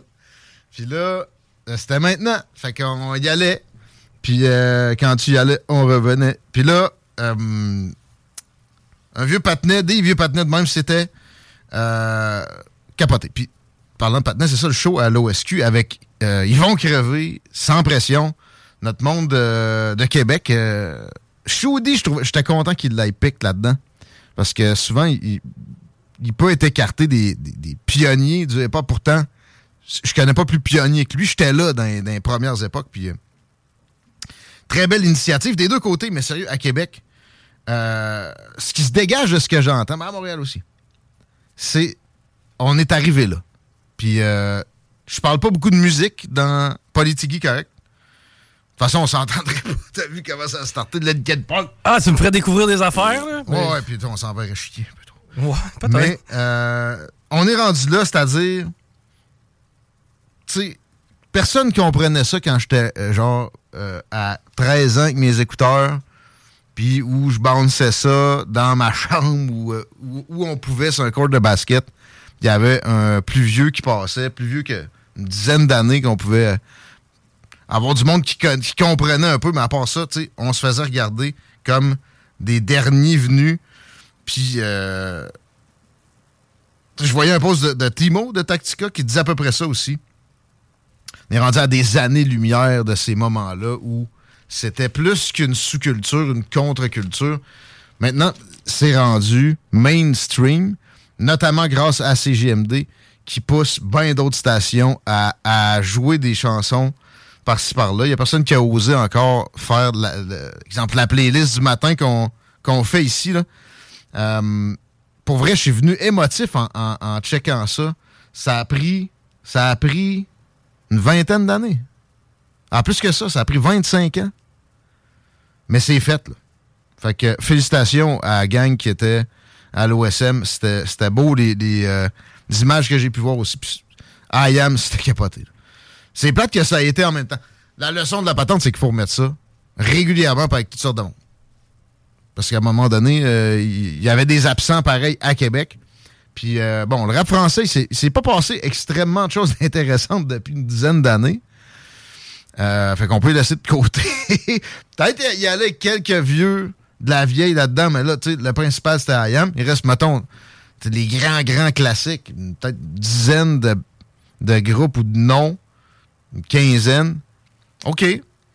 Pas sûr qu'ils rempliraient tous la salle de l'OSM ou de- du Grand Théâtre.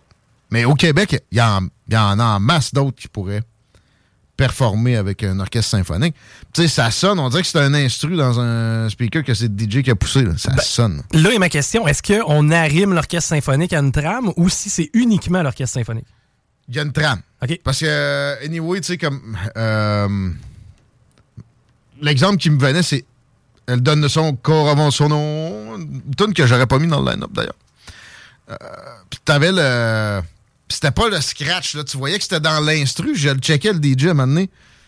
Il y a, un petit- y a une petite phrase d'un gars de la Clica à l'époque, là. Puis tu voyais que c'était. c'était- Parce que j'essayais de décoder ça, mais tu sais, c'est tellement bien fait, cette salle-là c'est c'est conçu pour que tu vois rien aller. Le son est incroyable. C'est tout en bois, les portes, là. Il n'y a pas un millimètre en dessous pour. euh, une, coup que que t'as fermé ça pour que le. Comment ils appellent ça? la- L'acoustique soit parfaite. Vite fait, en numéro 2, Bruno Marchand en Europe. J'y vais d'un angle euh, pas utilisé, assurément. Je suis convaincu qu'il n'y a personne qui a fait ça aujourd'hui. Et c'est grâce à un auditeur que je m'en vais là. C'est Nick.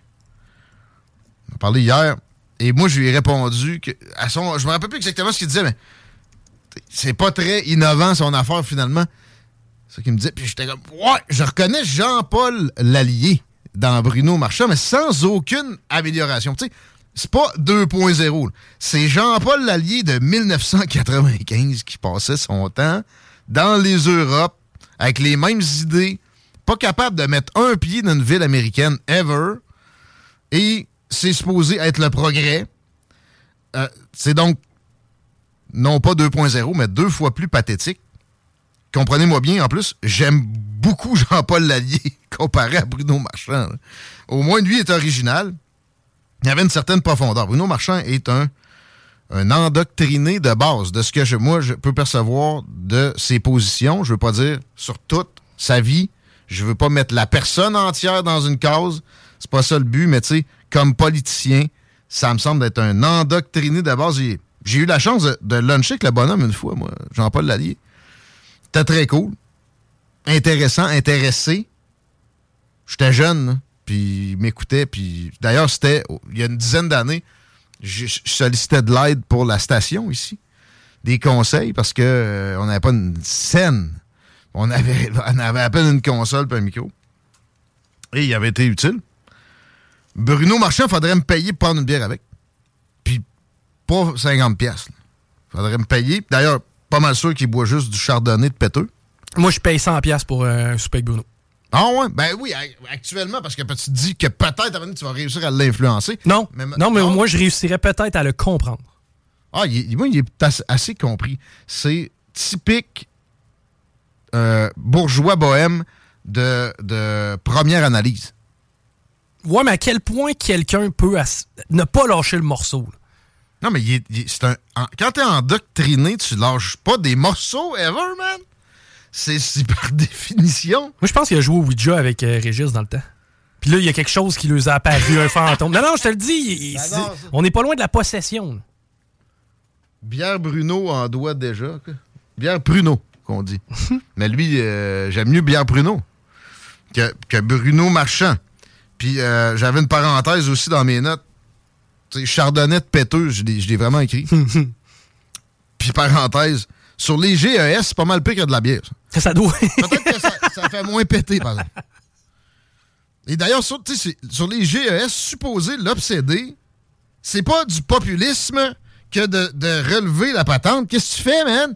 Pas mal pire un voyage en avion qu'un petit voyage en voiture, je sais pas, moi, à Albanie, qui est tout près qui n'est pas nécessairement un bon exemple. Par exemple, tu ne veux pas les copier trop trop. Pas mal un meilleur exemple que Lyon. Je veux dire, au moins, on comparerait des pommes avec des pommes. Ben, Lyon, la, taille de la population peut être dans une certaine similitude. Non, non, j'ai sorti les statistiques en entrée de jeu. OK, j'ai manqué ça. Je te donne ça. Lyon, la population, c'est 1,7 million. Québec, c'est 850 000. On est au double. Ben, t'as peu.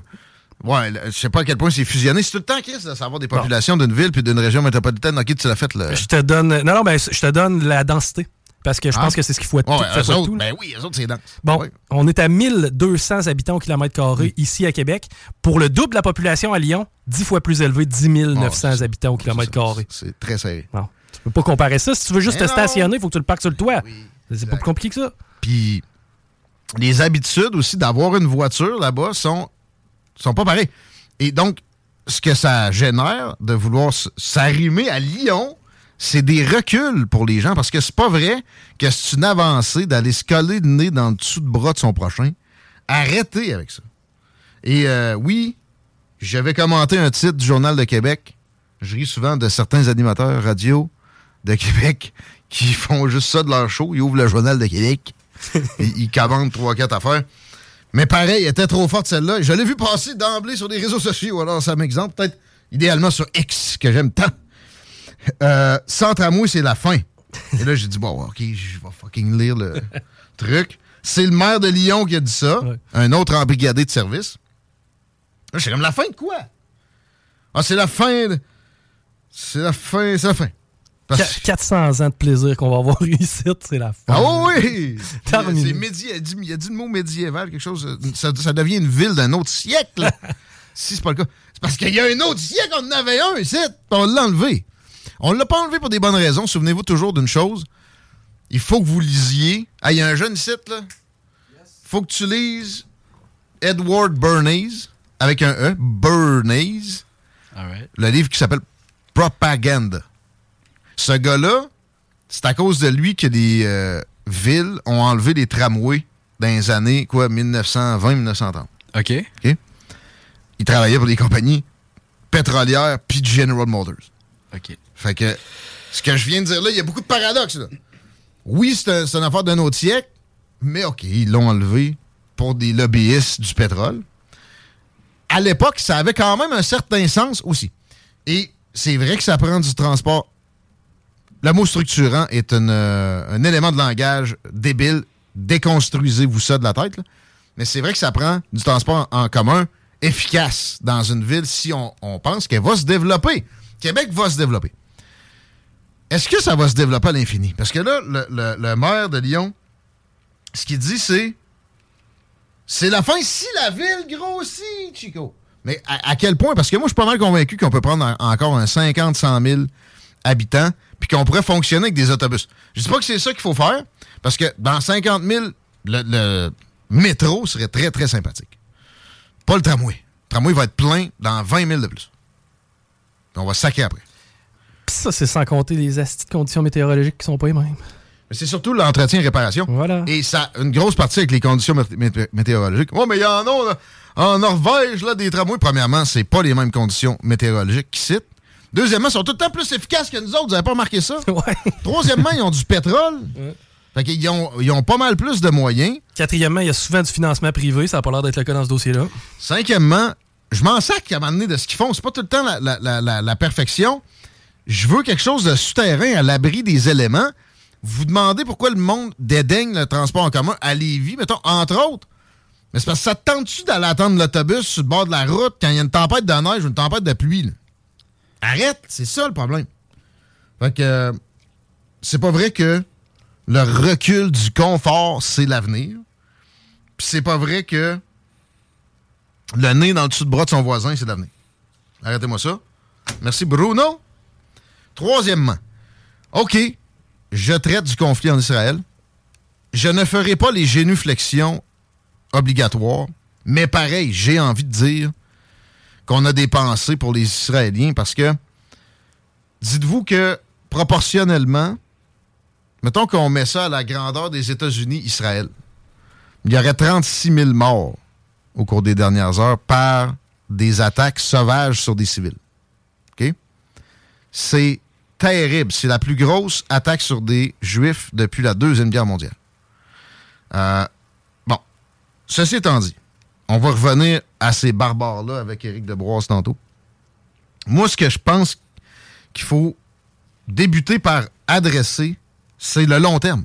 Les conséquences possibles, ultimement, de tout ça. Et ça parle d'une guerre avec l'Iran parce que oui, le Hezbollah, euh, là c'était le Hamas, mais tu sais, le Hezbollah, toujours pas trop loin. Et c'est plus directement lié avec Israël, avec euh, l'Iran. Puis ils sont capables de financer le Hamas. Euh, mais dites-vous bien une affaire. Le Canada aussi, on finance le Hamas. Le gouvernement du Canada donne de l'argent à ça. C'est un gouvernement. C'est l'autorité palestinienne. Ils ont élu la population palestinienne ou, de Gaza, euh, ou, ou les deux. Ça fait longtemps que je me suis pas plongé dans ce dossier-là. J'ai pas, j'ai pas, j'ai pas fait le- l'exercice pour l'occasion de qui contrôle quoi. Pareil, mais ça reste, c'est une institution gouvernementale. là. On leur envoie pas juste de l'aide humanitaire. On leur envoie du cash duquel ils se servent pour s'armer et, évidemment, se graisser à la Volodymyr Zelensky ou nomme n'importe quel dictateur à qui on envoie ce genre de subside-là. OK? Et j'ai pas envie de défendre les ayatollahs. Ceux qui connaissent le show savent très bien que euh, je suis pas un fan des ayatollahs. Je vais probablement me le faire sortir pareil, comme je me fait dire que je suis supposément un fan de Poutine, parce que je veux la paix avec l'Ukraine et la Russie. Mais restons euh, avec le dossier en cours. Peu importe les allégeances, deux guerres en même temps, même par procuration. Là, je parle, oui, un peu de la guerre en Ukraine, mais mettons qu'on se lance dans une guerre par, par procuration contre l'Iran. Parce que si Israël s'en va contre l'Iran, je vous garantis qu'on n'a pas le choix de les, appli- des appuyer. Puis là, pensez pas que je parle du Canada. Je parle de l'Occident. Je parle des États-Unis qui sont l'empire dans lequel on, on se retrouve. Faites-vous pas d'illusions, on n'a même pas notre propre euh, défense en main au Canada. Euh, si on fait ça, ça prête flanc une occasion pour la Chine de saisir de Taïwan et 80% des microprocesseurs qu'on produit. Ça, là, tu sais, hein, je suis pas capable d'avoir un char avant un an et demi. Mais t'en auras juste pas pantoute de char si on n'a plus la main mise sur les microprocesseurs. C'est pour ça les retards. C'est à cause qu'il y a eu des problèmes dans les usines de microchips, puis des erreurs de commande, puis etc. avec la COVID. Euh, c'est vos cellulaires, c'est vos ordis, c'est vos télés. C'est même rendu vos grille-pains, c'est vos GPS, mais c'est aussi les armements.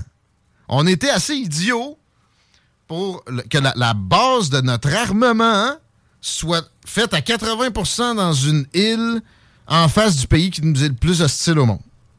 Ben là, on peut pas prendre le porte-avions, l'apiner puis l'amener pas loin du Texas, ce style-là. là. C'est quasiment. Ça serait, ça serait le fun. Ben là. Mais d'ailleurs, au Texas, ils sont en train de construire une usine de microchips. Trump aurait dû se grouiller le cul pas mal plus que ça là-dessus, d'ailleurs. Biden a fini par faire de quoi? Mais c'est bien trop long. C'est façon démocrate, façon pro-fonctionnaire. de la réglementation par-dessus réglementation. Euh, en passant, euh, François Legault, son affaire de batterie, ça me fait bien rire. On est en avant dans les technologies, blablabla. S'il avait parlé d'une usine de microchips, puis là, il avait mis des, des subsides gouvernementaux là-dedans, j'aurais eu plus de misère pas mal à rire de lui.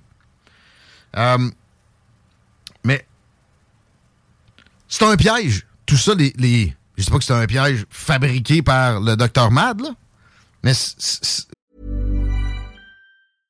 Ryan Reynolds here from Mint Mobile. With the price of just about everything going up during inflation, we thought we'd bring our prices down. So to help us, we brought in a reverse auctioneer, which is apparently a thing. Mint Mobile unlimited premium wireless. Ready to get 30, 30, bit to get 30, bit to get 20, 20, 20, bit to get 20, 20, bit to get 15, 15, 15, 15 just 15 bucks a month. So, Give it a try at mintmobile.com slash switch. $45 upfront for three months plus taxes and fees. Promo rate for new customers for limited time. Unlimited more than 40 gigabytes per month. Slows. Full terms at mintmobile.com. Many of us have those stubborn pounds that seem impossible to lose, no matter how good we eat or how hard we work out. My solution is PlushCare. PlushCare is a leading telehealth provider with doctors who are there for you day and night to partner with you in your weight loss journey. They can prescribe FDA-approved weight loss medications like Wagovi and Zepbound for those who qualify. Plus, they accept most insurance plans. To get started, visit plushcare.com slash weight loss. That's plushcare.com slash weight loss. c'est un piège naturel. oui. C'est révoltant les images des crottés du Hamas qui entrent dans des maisons, tuent des civils à- froidement, kidnappent des femmes, des enfants. Ceux qui tuent pas, parce qu'ils en tuent aussi. Je viens d'entendre juste avant de rentrer Breaking News. Ça peut être de la propagande. On a retrouvé 40 bébés décapités dans un hôpital. OK? C'est peut-être pas de la propagande non plus. Parce que dans leurs règles d'engagement, le Hamas peuvent violer, peuvent tuer des civils. C'est pas. C'est pas la même chose qu'Israël. Je suis désolé, là, mais les soldats d'Israël peuvent pas passer de porte en porte puis tuer des civils comme ça. Mais c'est un piège, tout ça, parce que si on rentre dans les émotions pour nos actions, on va se faire péter notre petit nœud de ballon rose et vierge faut y aller froidement. On peut pas attaquer l'Iran. On doit pas attaquer l'Iran. La Chine produit déjà bien trop de nos objets pour qu'on les laisse profiter d'une situation comme ça où on est dans deux conflits embourbés en même temps. Pop, ils prennent Israël, un peu comme ils ont pris Hong Kong. Tu te rappelles de ça pendant la COVID? Personne n'a traité ça quasiment. Ils en ont profité. C'était rat, raton, de qualité supérieure. Ils nous l'ont fait. On n'a même pas parlé quasiment. 90% de nos médicaments sont faits là. hein. La molécule de base de 90% de nos médicaments sont faits dans le pays le plus hostile au monde à notre endroit.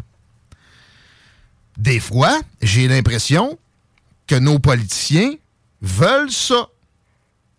Consciemment ou pas. Puis, si, mettons, tu rentres dans cette mentalité-là, là, je regarde, je pognais Joe Biden à la TV tantôt, télé canadienne, faire son petit speech. Israël, blablabla, le droit de se défendre, bien sûr. En passant, Is- Israël a le droit de se défendre. J'espère. Qui n'a pas le droit de se défendre? Tout le monde a le droit de se défendre. C'est quoi cette tautologie-là? Mais si on, dit- on- on- on met nos effectifs dans une, euh, une dispersion comme ça, je suis convaincu que la Chine, c'est ça qu'elle attendait. Puis je suis convaincu que des gens comme Joe Biden et Justin Trudeau peuvent contribuer à faciliter ça, consciemment ou pas. Est-ce que la Chine aurait pu financer la Hamas? Oui, absolument. Assurément. C'est probablement la quantité de roquettes qui sort de la bande de Gaza actuellement, ça vient pas de nulle part. La Chine a compris quelque chose. Ça leur a pris du temps, mais c'est des Arabes, les, gens importants au Moyen-Orient. Pour, stratégiquement, c'est pas Israël. Israël, c'est gros comme la ville de Lévis. Non, ça, c'est la bande de Gaza, mais ça, ça reste. C'est miniature. Il n'y a pas de ressources. À part la ressource humaine, qui, est une- d'une belle qualité. Oui, on peut juger des peuples sans être raciste si on les aime tous, by the way. Mais euh, les Chinois viennent de réussir un accord entre l'Iran et l'Arabie saoudite, qui est une impossibilité historique, supposée, puis toujours, l'Iran et l'Arabie saoudite sont à couteau tiré au Yémen, exemple. OK? C'est une guerre, une proxy war entre eux autres qui est là. Mais ça, ça, sent mieux. D'ailleurs, tu sais, c'est une des places les plus terribles à vivre au monde. Personne n'en parle. Parce qu'il n'y a pas d'intérêt à envoyer des, des milliards qui nous reviennent de, plein de façons. By the bien sûr qu'il y a des armes que nous autres on envoyées à l'Ukraine qui sont dans les mains du Hamas présentement. Il y en y en a dans les mains du cartel mexicain. Mais euh, les Chinois, en ce moment, c'est les téléphones avec l'Arabie Saoudite, l'Iran, back and forth. C'est les deux puissances dans ce coin-là. Et j'ai lu deux choses par hasard. Je vais finir là-dessus bientôt parce que j'ai hâte de rentrer Éric Deboise, qui euh, va en Israël régulièrement, qui va nous décrire plus spécifiquement des choses qui vont trigger nos émotions, mais qu'il faut qu'on connaisse quand même. Euh, très pertinente, les deux choses que j'ai lues par hasard dans un livre. OK? 1973, 50 ans en arrière. Exactement. La guerre du Kippour, qu'on on aborde à peu près, puis qu'on pense qui a été un peu, un un prétexte de l'attaque, qui avait été glorieuse pour Israël, puis d'ailleurs qui a fait en sorte qu'ils ont ramassé plusieurs territoires aux, aux gens qui les avaient attaqués. Ils s'étaient fait attaquer, Israël. OK? Puis ils ont défoncé ceux qui les avaient attaqués. Ils ont ramassé certains territoires. Ouais, mais là, ils gardent ça prisonniers, les. Ouais, mais ils avaient juste à pas les attaquer en, en 73. Mettons. Mais c'est pas ça. Quand Israël a fait ça, il y a eu un embargo d'exportation d'oil, d'huile, de pétrole sur les États-Unis de l'OPEP, l'Organisation des pays exportateurs de pétrole. Puis même l'Arabie Saoudite a embarqué là-dedans alors que les États-Unis se disaient impossible. Chris, on les a tellement agressés. On les, on est liés. Si vous saviez les, les, les entre des entremêlades entre les Saouds puis des gens comme la, gang des Bush puis les, puis les Biden. OK? Fait que ça, tu ils, ils vont pas faire ça. Hein, ils l'ont fait. Qu'est-ce que ça a donné? Vous vous rappelez, quand ils parlent d'inflation, là, dans les années 70, 80, hein? Vous pensez qu'il y a de l'inflation maintenant? Si l'OPEP répète ce qu'il avait fait il y a 50 ans, pour des raisons similaires à ce que, que Israël s'apprête à faire maintenant, c'est trois fois, quatre fois, sept fois l'inflation qu'on a là. Est-ce qu'on peut sustain ça? Non, on peut pas. On, risque de s'écrouler économiquement. Puis ça, ça veut dire c'est- carrément le système de santé, les retraites. euh, c'est le chaos. là. On recule pas juste 50 ans en arrière, on recule 150 ans en arrière. Puis, euh, bon, l'autre, je vais, passer, là, parce qu'elle elle est plus longue à compter, mais dites-vous que l'Arabie Saoudite, toujours très, très impliquée dans les passe-passe de Palestine, il il est beaucoup mentionné l'Iran présentement, mais l'Arabie Saoudite est pas en reste. Peut-être bien que mon chum Eric va pouvoir euh, développer un peu là-dessus au retour. Peu importe, il y aura énormément de matériel. Euh, on on l'accueille dans, je dirais, deux minutes. Vous écoutez Politique correct. L'alternative radiophonique CJMD 80 extermination.ca 96.9 CJMD, La seule station en direct de Lévis. Vous écoutez Politique correct.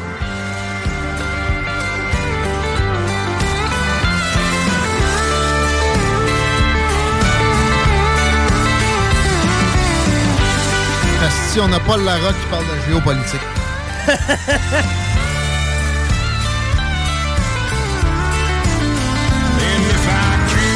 Changez-moi ça! C'est quand tu dis que CTV est dix fois mieux. C'est violent. Mais pas autant, évidemment, que ce qui a eu cours au cours de la fin de semaine. euh, je veux qu'on en traite. Est-ce que la circulation vaut la peine d'être faite? Le monde va vite aujourd'hui. Je sais pas ce que- ce qu'ils ont dans le Dardier.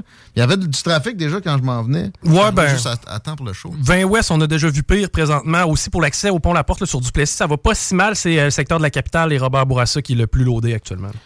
Éric Deboise est au bout du fil pour faire l'état de la situation sous son point de vue. euh, de... Est-ce que tu as, ton passeport israélien? Ben oui.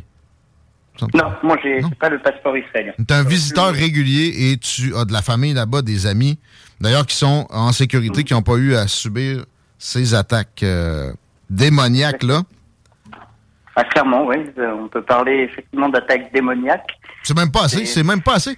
Et, et, et, euh, euh, c'est. Il y, a- il y a le ministre de la Défense israélien qui parlait de Human Animals. C'est même pas Ben, assez non plus. C'est un espèce de mélange de- d'animaux, puis de. Des animaux font pas ça.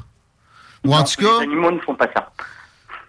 J'ai déjà entendu, tu sais, mettons, il y a certains types d'animaux un peu plus démoniaques, là, genre une hermine à rendre d'un poulailler. à- bon. Mais euh, c'est des bouchers, c'est des lâches, c'est des, euh, c'est des, c'est des vidanges de premier acabit. Explique-nous pourquoi je peux me permettre de dire ça. Là, on parle, on parle pas du peuple de la bande de Gaza, on parle du euh, des, des c'est pas des c'est pas des, des combattants non plus. J'ai entendu le mot combattant aux nouvelles. Non, non, non, non, non, non. non. Même le mot terroriste, j'ai bien de la misère. Fait que ces vidanges as- peux-tu nous, nous décrire un peu Bah, ce je qu'ils vais ont vous commis? donner un peu le, je vais vous donner un peu le topo. On va commencer euh, agressif, mais euh, au village de Kfar Aza, c'est un petit kibbutz hein, de peut-être une centaine de familles. Euh, 40 bébés et enfants en bas âge ont été décapités. Moi, je viens d'entendre ça aussi. Il faut faire attention à la.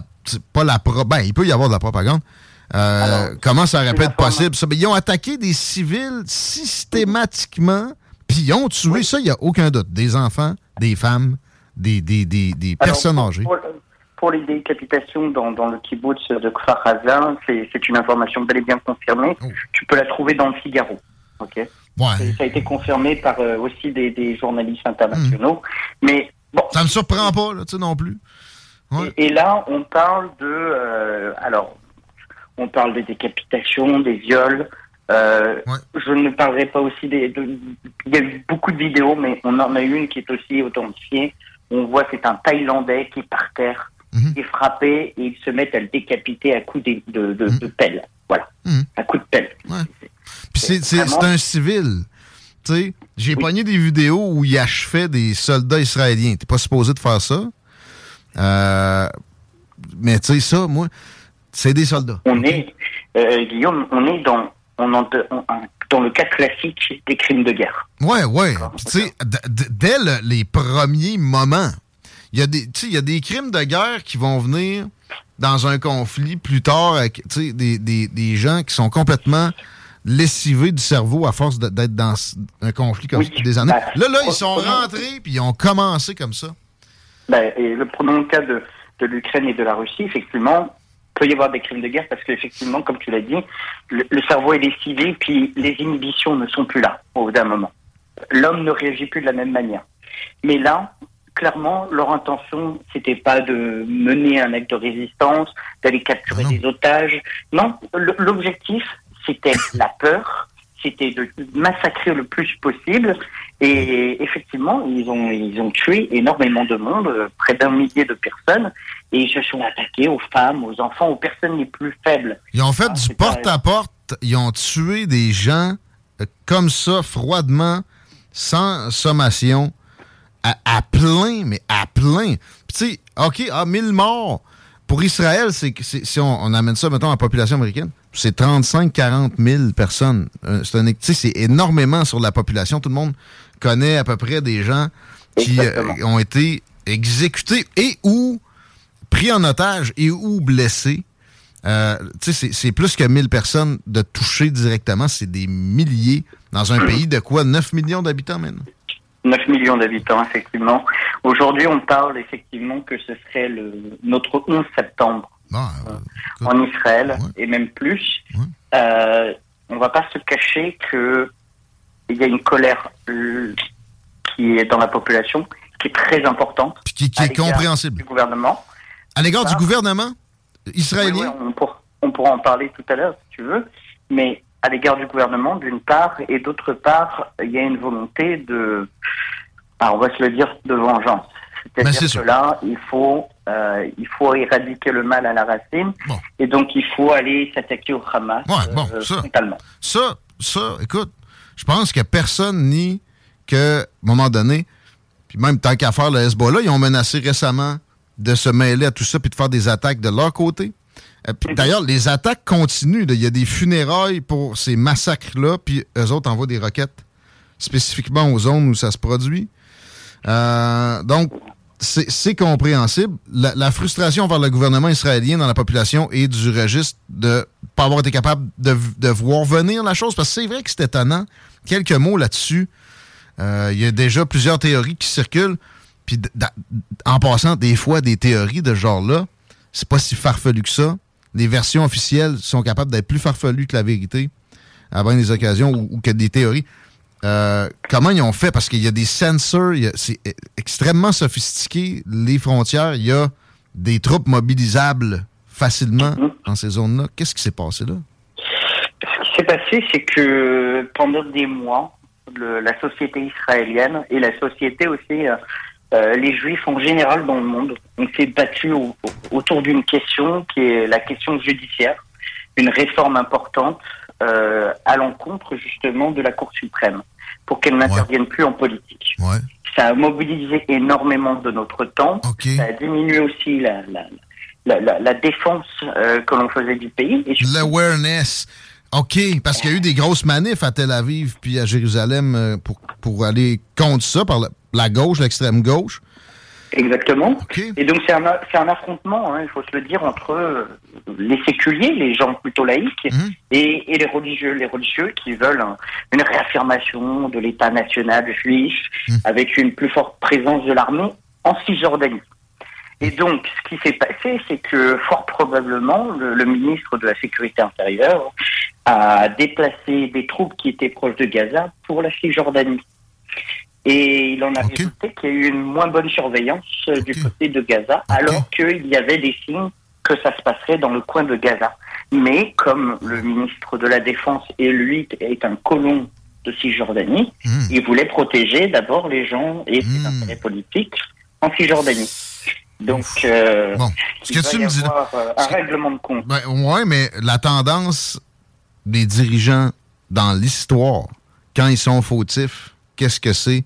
La déflexion et pointer du doigt un ennemi qui pourra euh, servir de bouc émissaire. Là, le, c'est- dans ma tête, c'est- même pas si difficile que ça, des attaques pour faire énormément de tort à cette organisation-là. Ça a déjà commencé, mais ça va. Ça, ça va, être, Alors, il y a- ça va être fait, là. il y a- il y a déjà, la, la société israélienne fonctionne un peu différemment de, de toutes les sociétés occidentales.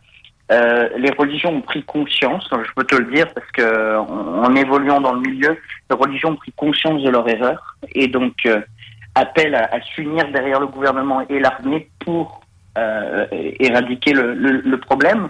Et surtout, on voit déjà des vidéos de rabbins qui demandent des comptes au gouvernement. Donc il y a une prise de conscience qu'il y a eu une erreur collective qui a été faite. Puis on, on se fera pas distraire par euh, une, une- une fuite en avant. Parce que, tu sais, je comprends que l'Iran, l'Iran est toujours derrière tout ce qui peut se tramer de, de- de- des autres côtés des frontières d'Israël, là, puis à l'encontre d'Israël. Évidemment, en, en passant, par exemple, pas juste l'Iran. Je vois pas pourquoi on nommerait pas l'Arabie saoudite, euh, saoudite là-dedans, qui d'ailleurs a fait un deal avec eux, à l'initiative des Chinois, il y a peu de temps. Euh, mais on- on- on- est-ce qu'on peut s'entendre que ce, stratégiquement pour l'Occident, ce serait pas une idée joyeuse? Non, en fait, je t'ai vu poster le compteur faut, faut, euh, faut aller vers l'Iran. Est-ce que c'était l'émotion qui parlait ou euh, après réflexion, tu considères toujours que c'est le temps? Je pense- Je pense qu'il faut aller vers l'Iran parce que l'Iran est un facteur de déstabilisation régionale. Si tu prends le Liban, il y a le Hezbollah. Le Hezbollah qui veut faire toujours la guerre à Israël, mais qui déstabilise aussi le Liban. On a en Syrie euh, les Iraniens qui font leur jeu. Euh, on a euh, avec euh, Gaza le, Hamas qui est soutenu par l'Iran. Enfin, y a- y a- tout se joue au à ce niveau-là. Euh, c'est sûr qu'il y a Israël qui cristallise les tensions, mais euh, l'Iran essaye de à chaque fois mettre le feu aux poudres Et donc, si on abat, euh, je, je pense, l'Iran, tu veux dire euh, quoi? je crois tu, veux que dire quoi? Dire quoi par abattre l'Iran? bah, il, faut, il faudrait un changement de régime. On sait très bien que les gens là-bas veulent un changement de régime. Ben, je sais- moi, je sais pas ça. Moi, je sais pas ça. Mais, mais, mais je sais qu'à chaque fois qu'on a enlevé un régime, ça a été pire par la suite. Mm, C'est très juste, très juste, parce que on- les États-Unis, quand ils ont parlé de l'axe du mal, ont, ont nommé l'Iran, l'Irak Mhm. et la Corée du Nord. Bush voulait y Et aller. Ils ont, ils sont attaqués le plus faible et celui qui était le moins dangereux, en Mhm. fait, euh, dans, dans le lot. Puis ça a été le Euh, bordel. Ça a été, OK, des pertes pour pour nous. pétrole. Mais ouais. Puis l'Iran, bon, ça regorge. Euh, après l'Arabie Saoudite, c'est la plus grande réserve au monde. Mais, euh, sais, l'Irak, ça n'a pas été une réussite. Puis tu viens de le dire, c'était plus faible. Puis depuis le temps, les États-Unis se sont affaiblis et l'Iran s'est renforcé mal- malgré des sanctions. D'ailleurs, le 6 milliards, je n'ai pas le goût de défendre Biden, mais c'est pas ça qui a permis la patente. là. Ils ont de l'argent, pareil, ils sont capables de vendre leur pétrole en dessous de la table à Oui, oui, énormément. Les Iraniens sont, sont très bons là-dedans. Ah Mais là, là où je veux en venir, c'est que euh, les sanctions internationales n'ont jamais fonctionné. Non plus. Ça, c'est- ça c'est un mythe occidental de dire on va faire des sanctions puis ça va fonctionner. Euh, Cuba, euh, les gens vivent quand même là-bas. C'est pas, c'est pas la folie furieuse, mais. Ouais, mais euh, c'est pas bien pire que le Panama, mettons. En tout cas, oui, OK, mauvais exemple. exactement. Mais, mais bon, c'est ça, le reste de l'Amérique du Sud. Moi, moi, moi, je suis plus d'avis que bon, voilà, quand il faut régler un problème, c'est soit on le, on le règle diplomatiquement et bien, ou soit on, on y va, on, on va en guerre. Mais qu'on arrête de jouer toujours sur euh, la zone grise en disant ça va fonctionner. Ça ne fonctionne jamais. Cette zone. Ouais, mais mettons. Ça fait 20 ans qu'on le fait et ça ne fonctionne jamais. Mais, mais ça fait cinq ans. Le Yom Kippour, est-ce que je suis. Tu, tu connais mieux l'histoire d'Israël que moi, dans le champ de dire que c'est là qu'on a euh, réussi à s'approprier ces territoires-là qui, qui étaient vus comme des zones tampons par Israël là, parce que ils avaient été attaqués. C'est là qu'on a, on a ramassé la bande de Gaza, il me semble. Exactement. Avec euh, la, la guerre du Kippour, bah, là encore, ils avaient attaqué pendant une fête euh, religieuse, euh, encore plus importante, puisque celle-ci, littéralement, personne ne travaille. Et on a été pris par surprise, mais bon, en, six jours, la situation était reprise. L'Égypte vaincue, la Syrie vaincue, le Liban et les autres pays qui, qui avaient suivi. Donc, ça a été quand même, un- on va dire, un grand miracle. hein, de- Ben, d'avoir miracle, avec du mérite. Parce que Israël avait euh, une armée, premièrement avec des, des éléments humains de- d'une incomparable meilleure qualité, mais aussi un gouvernement qui n'était pas infiniment corrompu comme les voisins ou les investissements qu'ils auraient dû faire pour être belliqueux comme ça en plus se sont jamais faits, sont allés dans les poches de, je sais pas moi, la, la- la- la famille euh, Al-Assad, etc. Bah, ce qu'il faut voir, c'est que oui, euh, effectivement, on peut voir les différents facteurs humains qui ont pu permettre euh, cette victoire rapide, mais ce qu'il faut voir aussi là-dedans, c'est l'extraordinaire mobilisation du peuple israélien et des juifs en règle générale quand il y a un conflit qui les concerne. Hein. Et il y a, y a une leçon qui a été prise de la Seconde Guerre mondiale, c'est plus jamais ça. Donc, on ne peut plus se laisser abattre euh, et mener à l'abattoir comme ça a été le cas par le passé. Et donc, il y a, y a l'idée qu'on va se défendre. Mais pour ça, pour se défendre, il y a des moments où il faut savoir mettre euh, ces tensions de côté. hein. Et ne pas euh, À l'interne. pour des questions exactement pour des questions politiques. Et là, ça me fait venir à cette question que bah, j'ai été choqué, je vais te le dire, euh, Guillaume, j'ai été choqué qu'au Canada, on se retrouve avec des manifestations pour, entre guillemets, de soutien à la Palestine. Moi qui applaudissais, qui carrément les, les bouchers armés, là, les vidanges armés. Je veux qu'on on reste dans la géopolitique une minute, on va y revenir. Euh, Israël contre l'Iran. Un pays de quoi? 90 000 10 fois la population d'Israël, contre laquelle euh, Israël s'est toujours gardé d'un conflit ouvert. Il y a eu des, des- il y a eu des attaques il n'y a pas si long. euh, Israël a abattu, mettons, un avion iranien. Mais un conflit entre ces deux pays-là, moi, j'ai l'impression que ça ça se peut pas que Israël, euh, à notre époque, sorte gagnant de là. Comment tu vois la Euh, chose? Je, je peux me tromper, mais... Alors, il peut y avoir une autre configuration, c'est que euh, il peut y avoir une, une alliance euh, de, de couloirs faite avec certains pays, tels que l'Arabie Saoudite. Oh, mais ils viennent de se désolidariser d'Israël, eux autres. Puis euh, avec ça, là, ils ont sûrement dit on, on condamne les attaques, là, mais sur les, la réponse israélienne, ils ont, ils ont averti que ils n'étaient pas. Puis d'ailleurs, en 73, où ils étaient, ils étaient pas très très chauds avec ce qu'Israël a, a fait. là. Puis pourtant, c'était de la mais- défense. Mais, mais la, la politique, tu sais très bien, Guillaume, c'est toujours euh, on parle d'un côté et, et on parle de l'autre. C'est vrai.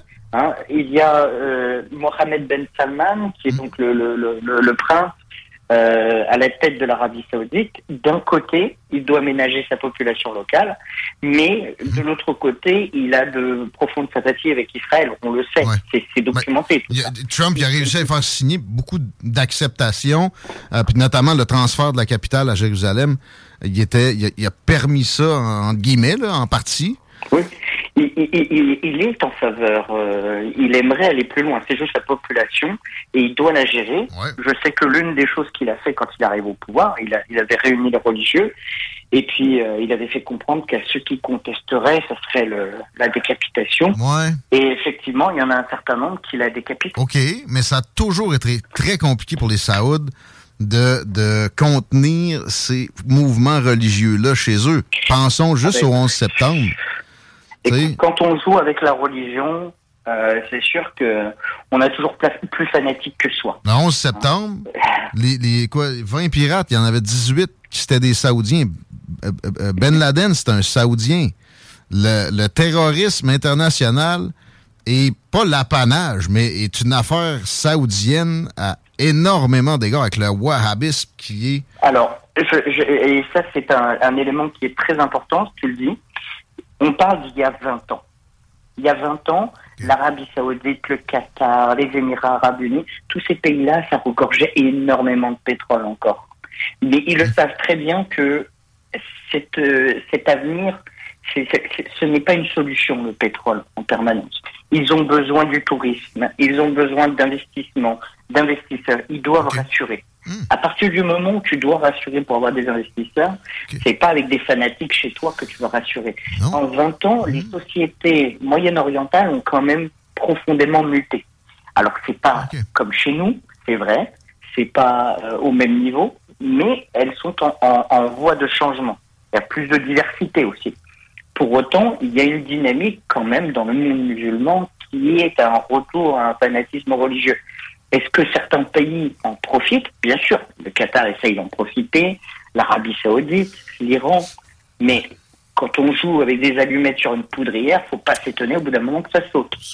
J'ai une anecdote.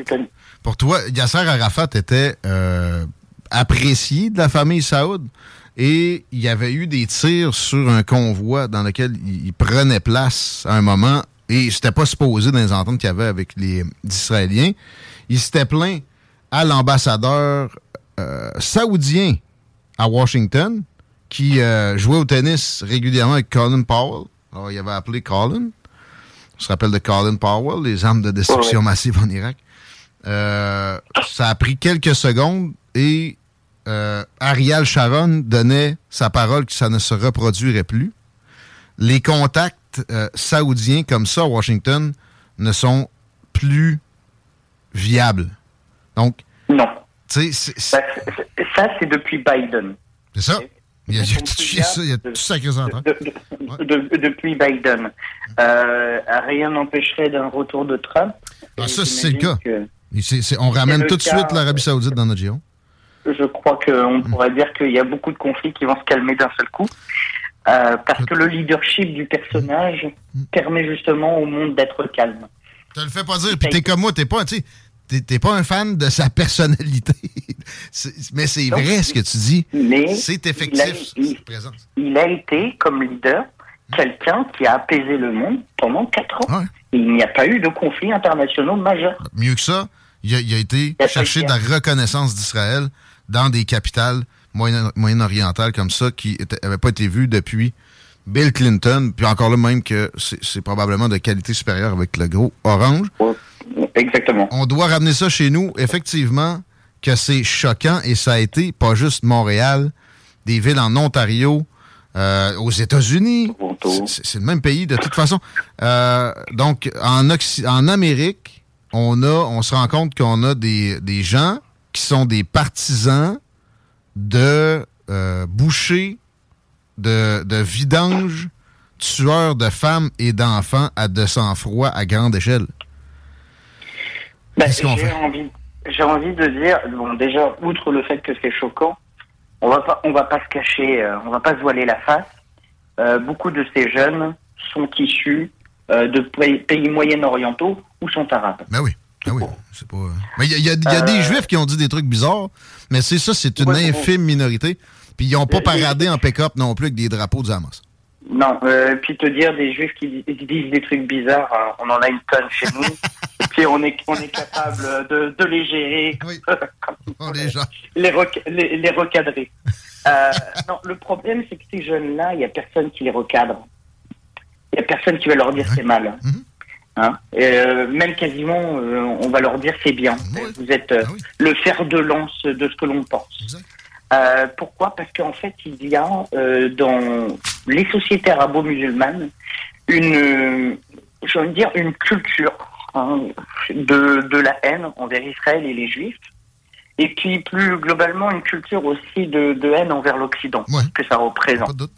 Bon, j'ai envie de dire à ces gens-là, euh, parce que j'ai vu hein, dans certains journaux que c'était des étudiants, vu que ça leur plaît pas chez nous, ils peuvent dégager chez eux. Ouais. D'accord Ouais. Hein, Parce que si ça leur plaît tellement de voir des gens péter sur des bombes, bah, ils peuvent aller chez eux. Bon, eux autres vont te répondre avec les, les conditions de vie à Gaza. Euh, Est-ce qu'on s'entend pour dire que c'est pas l'idéal, mais que aussi, tu sais, OK, j'ai un parti pris plus pro-israélien, toi, c'est sûr que c'est le cas, mais ça reste que il y a pire que ça. Puis comme occupation, oui, c'est c'est comme sous état d'occupation israélien. Il y a de la nourriture, il y a de l'eau, euh, il y a des, euh, des sauve-conduits politiques. Donc, on, on- on leur laisse un système politique qui, après ça, prend les, les, les, euh, investissements, guillemets, étrangers comme du Canada pour s'acheter des roquettes, tirer ça sur Oui. Israël.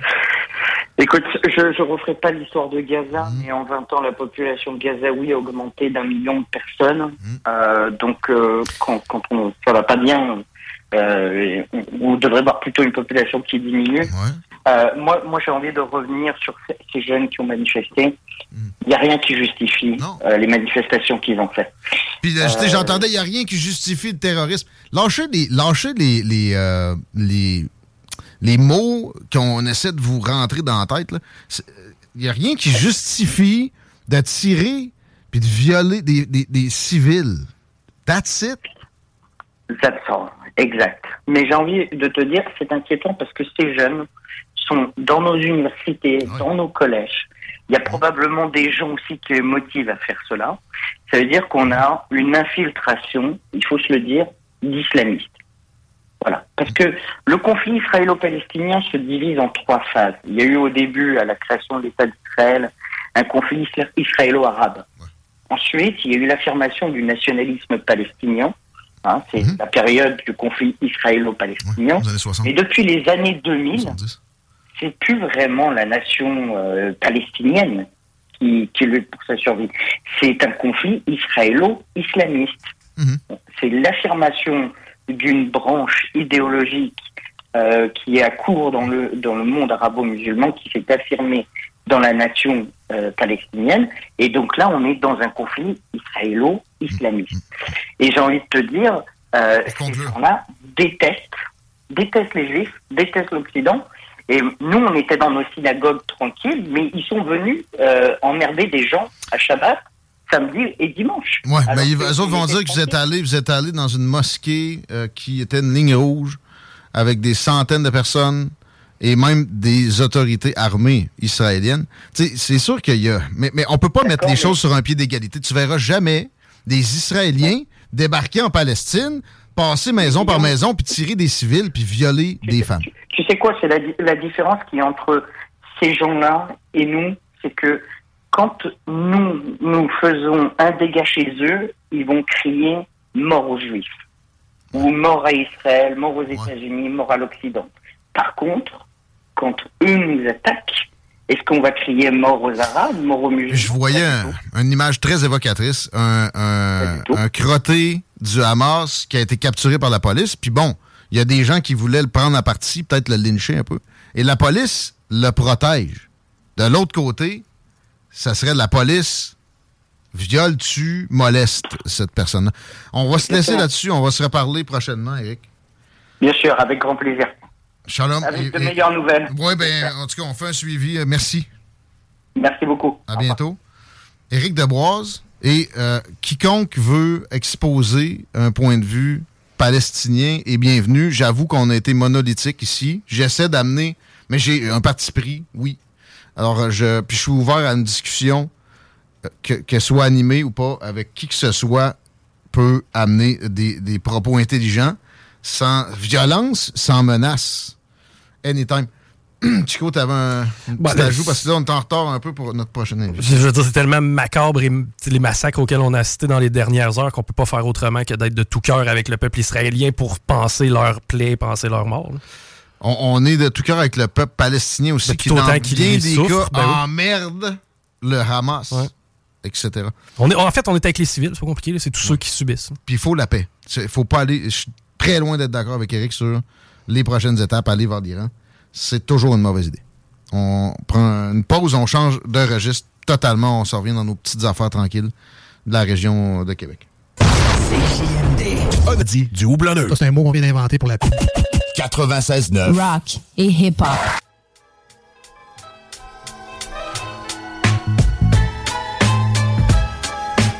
Radio Parler aussi, évidemment, dans le retour, c'est Politique Correct, 17h11 minutes. On espère que vous allez bien, même si le trafic est assez présent dans la région. Il va y en avoir de questions d'ailleurs dans nos prochaines interventions. Est-ce que c'est si terrible, Chico? Ça s'est alourdi, notamment sur la 20 direction ouest. On est maintenant au rouge foncé.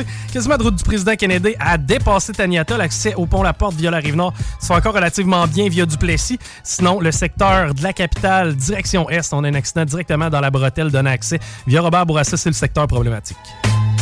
Merci.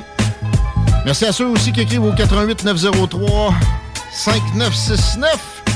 On nous remercie pour les billets de Country Storm en fin de semaine à Saint-Gilles. Ça a l'air que c'était terrible. J'aurais aimé y être. J'étais au show d'Ayam. Et où je m'en remettais.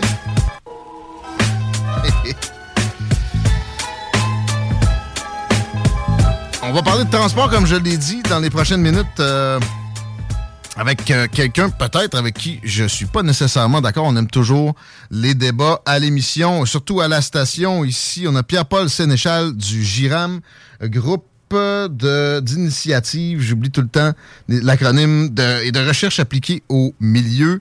Organisme basé à Lévis, je crois bien, Monsieur Sénéchal. Bonjour. Bonjour, bonjour. Oui, effectivement, on est basé à Lévis, mais on intervient sur la grande région Québec et même sur l'ensemble du Québec. On est un organisme pour cer- certains dossiers qui a, euh, disons, un, disons, un rayonnement national. beaucoup dans la protection du patrimoine, que ce soit bâti, que ce soit euh, sais, géologique, pour le dire de même, euh, environnemental peut-être plus, et dans les, les initiatives en termes de, de- de gestion du d'aménagement du territoire. Oui, oui, c'est ça. On est dans la protection de l'environnement, protection du bâti, mais protection du patrimoine et on va parler de terrain Rabasca tantôt. Le sol agricole, c'est un patrimoine énormément important, encore plus important que le patrimoine bâti parce qu'il nous nourrit en plus. Ah ça, on s'entend là-dessus. Outre quelques exceptions, peut-être qu'on y viendra. On commence avec le troisième lien pour lequel je sais que le Giram n'est pas nécessairement chaud partisan. Euh, J'aimerais que vous réagissiez, bon, euh, on peut dire à froid maintenant, à cette tergiversation de François Legault au cours des derniers jours qui ramène dans les, euh, les cartons, dans l'actualité, la construction de la chose. Et j'ai l'impression qu'il ne pourra pas aller vers un tunnel. Ça devra être un pont. On a entendu souvent que l'île d'Orléans est intouchable. Comment vous, vous réagissez, M. Sénéchal? Alors, je vous entendais sourire en même temps que vous en parliez là, sur le, Oui. le tergiversation. Euh, moi, moi, je ris et je parle plus d'égarement que de tergiversation. Oui. Euh, Ben, moi, je ne le crois pas. personnellement, j'aurais envie qu'on on- on se, on se prémunisse contre la, la perte d'un des deux liens éventuellement qui sont passés leur vie utile. Mais à part ça, euh, je suis curieux, je suis curieux de vous entendre. euh, qu'est-ce En fait, euh, vous venez de le dire, on a deux liens, on a trois liens. En fait, on a le pont de Québec, le pont Pierre-Laporte et le traversier qui pourrait être plus efficace. Là, Oui, ça. Aujourd'hui, qui vont en couper un. Il pourrait en avoir même plus que deux. Il pourrait Mhm. en avoir trois. Il pourrait en avoir quatre. Qui circulent de façon continue à un coût relativement infime par rapport à un lien stable, là, qui est soit un tunnel ou un pont. Mhm. Et euh, comment on voit ça, nous, la proposition alternative là, euh, de M. Legault euh, est mise euh, dans le cadre de, de la panique là, du lendemain de la douche froide. On, on- on est plus que sceptique, là.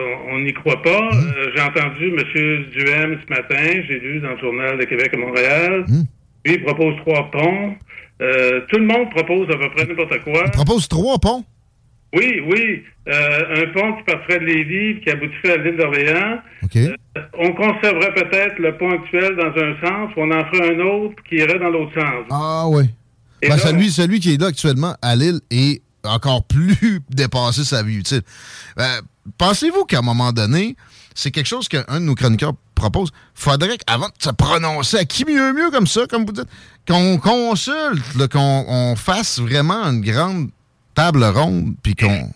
Il faut consulter, mais il faut analyser et il faut surtout euh, être, réaliste. Là. Euh, on dirait que par les temps qui courent, là, on se prend pour euh, un État millionnaire.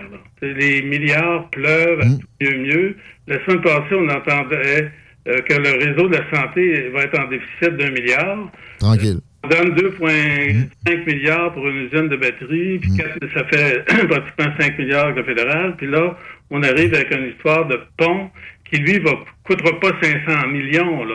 On est dans les milliards aussi. Et ce pont-là, là, euh, qu'il aille à l'île d'Orléans ou qu'il s'en aille directement à Baie-de-Beauport, Beauport, il n'y aura pas euh, un demi-kilomètre. Il va avoir au moins de 1,5 à 2 kilomètres. Ça ne coûtera pas rien. Euh, je ne sais pas si vous connaissez le pont de San Francisco, là, le Golden Gate. Il y a 1,2 kilo- 1,2 km pour desservir 8 millions de personnes dans la grande agglomération de San Francisco. Puis nous autres, dans l'agglomération de Québec, on est 775 000 personnes, Lévis et Québec. Est-ce qu'on est capable de se payer un pont euh, sur- qui, qui peut aller jusqu'à 5, 6, 7 milliards? J'entends, mettons, la présidente de la Chambre de commerce me, me- me dire à, à- à l'esprit, pas qu'elle est avec nous autres, mais euh, est-ce qu'on peut se permettre de perdre euh, les liens? Parce que y- y- on- ceux qu'on a déjà, je répète, sont passés de leur durée de vie utile.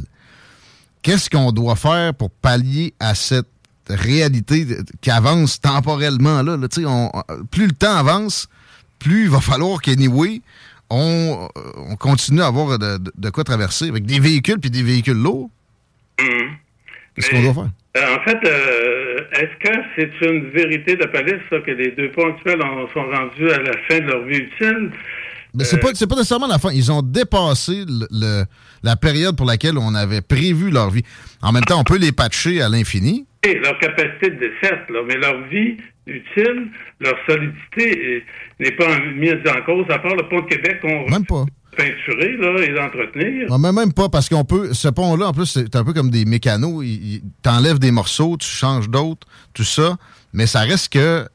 Oui, euh, en termes de population, c'est complètement dépassé. Oui, ça, c'est clair. Mais mais il y, a une- il y a une limite pareille. Surtout le pont La Porte, moi, c'est lui qui m'inquiète plus.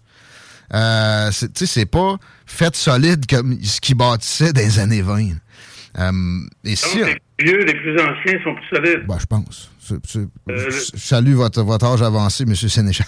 Mais Je vous dirais que le pont, le pont Champlain a été fait dans les années, au début des années 50, puis il est déjà démoli. Là. C'est ça. C'est 57, je pense. Donc, ça dure pas longtemps, des fois, quand c'est mal fait. Mais moi, je suis pas prêt à dire que le pont Pierre-Laporte est mal fait. Et le pont de Québec non plus. Euh, il existe des ponts de ce type-là euh, qui datent des années 20 et même avant et qui sont très bons. En France, il y a des ponts en métal, comme le pont de Québec, qui date des années 1875 et qui fonctionnent encore à plein. Euh, Mais mettons, entre-temps, on l'aurait encore pour 50 ans. Mais à un moment donné, il faut le fermer une semaine. Parce que, je parle du pont de la porte surtout, là. Mhm. Il y a un bris, là, on a vu récemment, ils ont été surpris au ministère des Transports par l'état des, des, des sustantes. là. oui. Euh, on peut se permettre ça? Mais c'est des choses qui se corrigent en- avec des inconvénients, comme, comme on l'a vu dernièrement.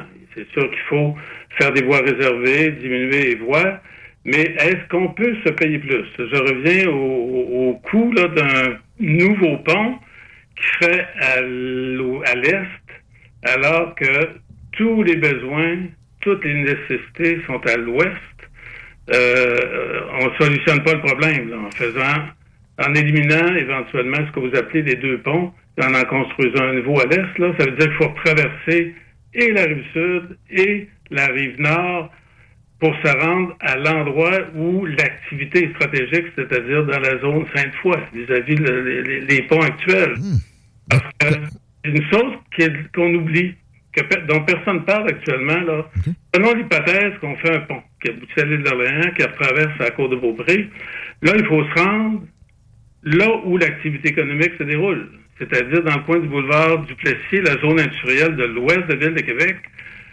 Ça va bloquer sur le pont, euh, pas sur le pont, sur euh, l'autoroute de la capitale à ce moment-là. Savez-vous que à cette heure-ci, souvent, si vous écoutez la, la- la- La circulation avec Chico? Ça bloque, ça bloque. Ah, tous les jours. Le matin. Donc, euh, le coût d'un pont, il faut y ajouter le coût éventuellement d'élargissement de l'autoroute de la capitale. Hmm. Là, on est rendu dans des montants faramineux pour une population, je le répète, de 775 000 personnes. Et non Juste, euh, juste pour pas de 8 millions. ce, ce propos-là, puis on va passer à notre deuxième sujet ensuite. Vous, vous pourrez répondre, mais euh, assez brièvement. Euh, L'étalement urbain est souvent pointé du doigt comme le diable incarné, mais pourtant, Beauport et l'Est, c'est urbain et c'est euh, très peu densifié. Moi, je pense qu'avec justement une, une transposition de pôle, de traversée, euh, ou, une égalisation, peut-être que ça pourrait même enlever de la pression sur de la capitale puis sur d'autres affaires comme ça. D'ailleurs, on n'aurait jamais dû élargir Henri IV en sachant que ça allait prendre, à mon, à mon humble avis, une euh, troisième traverse. Mais en fait, c'est- un pont, ça doit exister pas pour aller voir euh, sa belle-mère ou ses enfants. là. Un pont, c'est pour l'activité économique, on va, on va être d'accord là-dessus. Et la zone Beauport, c'est pas une grosse zone de développement économique. là. Ben, ben, on peut la développer, c'est ça, que je- ça que je veux dire. C'est-à-dire que ça, euh, actuellement, elle elle est prise, là, le territoire est compris entre les montagnes et le fleuve. Alors que l'activité économique, qu'on le veuille ou non, c'est naturel, on dirait que c'est nord-américain, elle se déplace toujours vers l'ouest. Si Beauport est comme ça aujourd'hui, c'est parce que elle n'échappe pas à la loi qui dit que le développement part d'un point à l'est et s'en va toujours à l'ouest. Et- J'ai entendu ça à quelques occasions. J'ai jamais vu de preuves en ce sens-là, ou en tout cas, euh, Toutes, les villes américaines, comme ça, la, la ville de Montréal est née dans l'Est. ouais, Maintenant, l'activité économique est dans l'Ouest. ouais. La ville de Toronto, la même Il y a des exceptions, sûrement. les- il doit y avoir des exceptions, mais dis- disons qu'à peu près toutes les villes américaines, c'est comme ça que ça se passe. Donc, quand on parle de consultation de réflexion, faut aller jusque-là, à mon point de vue. Et on, on le fait un peu ensemble. Très heureux de notre discussion. Monsieur Sénéchal, on doit changer de sujet pour terminer l'entretien. Euh, on va demeurer, demeurer peut-être dans les registres de l'étalement urbain encore là, parce qu'il y a des euh, terrains qui sont. C'est-tu zone agricole? Oui. euh, en tout cas, autour. Euh, qui sont les anciens terrains de Rabasca, tout le monde se rappelle du projet de port méthanier que vous aviez contribué à faire avorter à l'époque, euh, d'ailleurs au Giram. Là, est-ce que on, on sait ce qui va advenir? La ville a exproprié. Il y a eu beaucoup de mouvements. Pouvez-vous un peu nous résumer où on est rendu? Je vais vous dire, c'est aussi compliqué que le troisième lien, ça. c'est que. Et, et nous-mêmes, on a de la misère à suivre, là. Pourtant, c'était quelque chose de simple au départ, hein. Euh, quand vous dites on, on- on a fait avorter, il s'est fait avorter tout seul aussi. C'est que quand un projet démarre mal, il finit mal, en général. Quand il n'est pas appuyé sur des études de marché com- compétentes, il avorte tout seul. C'est ce qui est arrivé avec Rabasca. Il voulait euh, importer du gaz naturel euh, sans avoir analysé que pendant qu'il consultait la population et qu'il échafaudait un projet, l'Amérique est en train de tourner au gaz de schiste et allait devenir éventuellement exportatrice de gaz. Tu sais, ça, là, on pense que les, compagnies ont des experts extraordinaires. Souvent, c'est des gens qui se plantent. Là. Ça arrive. Quoique peut-être qu'il s'était dit qu'il pouvait inverser la chose. donc, ils sont plantés un peu tout seuls. Nous, on les a, on, on- on les a empêchés de faire une erreur. Parce que si on n'avait pas été là, il aurait peut-être euh, plongé, tête baissée, investi des centaines de millions pour laisser un, élé- un éléphant blanc sur le terrain. Là, on est pris avec un terrain de 272 hectares, qui est dézoné uniquement pour le faire une usine de GNL et rien d'autre. Et euh, toute cette zone-là, là, c'est une zone agricole actuellement. Ce que j'appelle le patrimoine agricole du Québec, c'est ce qui va servir à nous nourrir euh, demain matin et pour très longtemps, surtout qu'on est à proximité d'une population suburbaine, là, Lévis et Québec. Et l'avenir est à l'agriculture de, pro- de- de- de proximité. Mais là, tout le monde longue là-dessus. Nous, notre position, c'est euh, depuis toujours, depuis 2013, depuis que le projet est abandonné, c'est que ça doit revenir à l'agriculture. L'UPA pense la même chose, donc on, on travaille ensemble, euh, l'UPA et nous. Mais la ville de Lévis euh, s'est aperçue que le port de Québec euh, voulait en prendre une bonne partie, et ça, ça veut dire que pas une bonne partie, ils, veulent, ils voulaient tout prendre. Hein? Et là, ça échappait à tout contrôle des lois du Québec et des lois et des règlements de la municipalité de Lévis. Donc, on devenait pratiquement euh, euh, dans un... On, on- on tombait dans un no man's land où on n'avait absolument aucune maîtrise de la situation. C'est la raison pour laquelle on peut comprendre que la ville de Lévis ont kické. on- a cherché le morceau côté sud. OK. Mais il y a des envies, de ce qu'on comprend, de développer quand même. Pensez-vous qu'ils voudraient laisser ça agricole? J'ai pas, j'ai pas ce sentiment-là non plus. Ben, actuellement, il est agricole. Actuellement, c'est-à-dire qu'il y a une activité agricole qui n'a jamais cessé, hein, qui date. L'activité agricole se déroule là depuis les années, début des années 1700, elle n'a jamais été interrompue. Mais Justement, un auditeur nous demandait, euh, ça fait combien de temps que ça n'a pas été cultivé? C'est encore cultivé au moment où on se parle. est cultivée toute la partie euh, nord, c'est-à-dire la, la moitié entre les lignes d'Hydro-Québec et le fleuve Saint-Laurent. C'est en culture, ça fonctionne et ça n'a jamais arrêté, même dans le temps de Rabasca. Donc, euh, il y, a- il y a espoir que ça demeure. Un autre auditeur qui dit, ou c'est-tu le même, euh, ça prend de moins en moins de terre pour nourrir l'homme. Ouais, mais ce que vous avez dit, l'agriculture de proximité et l'avenir, ça change pas. Ça, ça, même si on est plus efficace, le, le plus euh, rapproché c'est, le mieux c'est. Il n'y a pas de doute. C'est-à-dire qu'il va falloir, faut être efficace, il va falloir l'être plus, parce que vous savez que le Québec est une des, une des parties du monde qui dispose du plus faible pourcentage de terri- territoire agricole pour nourrir sa population. Il y a Non, seulement 2 du sol québécois qui peut servir à l'agriculture. Ouais, OK. Comparé à 5, 6, 7, 8, 9, 10 dans bien des pays. Ouais. Mais en même temps, ils n'ont pas le Grand Nord à, à- à entrer dans le calcul, nécessairement. C'est ça. Alors que nous, c'est la vallée du Saint-Laurent, qui est, pas- c'est très petit. Euh, donc, euh, on n'est pas... on- oui, il va falloir être performant et toujours plus performant, mais notre population augmente. On, était 6 millions, euh, puis là, on est rendu, dans les années 70, là, on est rendu 8,5 millions, mais le sol agricole, il n'augmente pas. Très intéressant euh, de vous parler. Pierre-Paul Sénéchal, merci pour la visite dans Politique Correct aujourd'hui. Si les gens veulent suivre de plus près vos travaux sur ces questions-là, vos avis, on peut vous suivre sur les réseaux sociaux. On peut aller sur le site du GM aussi? Le site, euh, on a euh, une page euh, Facebook également qui donne les dernières nouvelles. Merveilleux. À la prochaine. Bon, mais c'est moi qui vous remercie. Au revoir. C'est un plaisir, c'est intéressant et euh, c'est des points de vue qui doivent être présentés, puis avec lesquels c'est difficile d'être en désaccord là, sur ce qui est l'agriculture. Il faut garder ça le plus proche, puis etc. C'est l'avenir, effectivement. Si on, diverge, c'est en se disant, on, mettons, on utilise Rabasca pour du développement de, construction maritime à beaucoup plus grande échelle. Ben, localement, ça peut être plate, sauf que le Québec, là-dedans, on, est, ridicule et c'est d'une importance stratégique majeure que le, de- la construction navale. Probablement qu'il me dirait, ouais, mais on est déjà tellement en retard que le- le truc sera jamais possible à rattraper. La Corée, tu, tu battras pas ça, ni le Japon, ni la Chine, évidemment. Mais j'aimerais ça essayer. J'aimerais ça essayer. Je sais pas si c'est ça que le maire a derrière la tête non plus. là.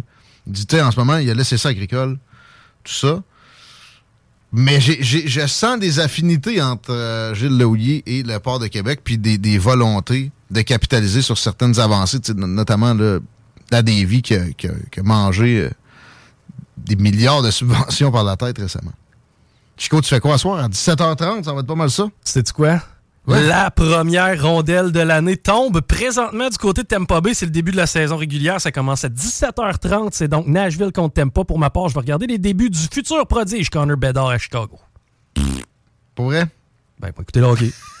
C'est ce que je te dis. Non, mais hey, je suis en train de lire un livre que je vais peut-être te prêter. Après, même si j'en prête jamais à ce temps. C'est sur euh, l'Aubinière. Mais en fait, c'est son grand-père qui a eu la seigneurie de l'Aubinière qui fait que la région s'appelle comme ça. là. Mais un phénomène euh, genre astrophysicien. euh, Il y avait des euh, astro, astronomes plus. Il y avait des communications avec Benjamin Franklin. Il a, il a travaillé sur les fortifications de Québec. Il, a- il s'est battu contre les Anglais. Il a, un ra- il a écrit des, des récits de la bataille des plaines d'Abraham, etc. Je vous en reparle au courant de la semaine. Ça va être une grosse semaine de radio pour ce qui en reste, évidemment, avec euh, des invités surprenants. Je vous garde la, la surprise demain, jeudi. Puis euh, les deux snooze, bon, il n'y a rien de surprenant là. Ça, ben, ça, ça, va être bon. Ça, il n'y a pas de doute. C'est les deux snooze un, un mardi? On est mardi! Ben, Ben oui, oui, on est mardi. Fait que là, c'est- quoi? Ben là, d'après moi, c'est Frère Barbu. C'est Frère Barbu! Et voilà. S'ils sont arrivés dans pas long, on leur laisse le temps de s'installer. On met un peu de IM, tiens. Pendant que tu tweaks la playlist, savais-tu que le premier bourreau de la Nouvelle-France était un sodomite? Je viens de recevoir mon livre des histoires insolites du Québec, tome 3, m'a tombé là-dessus aussi pas mal. Toi, le directeur de la porno, Ben euh, là.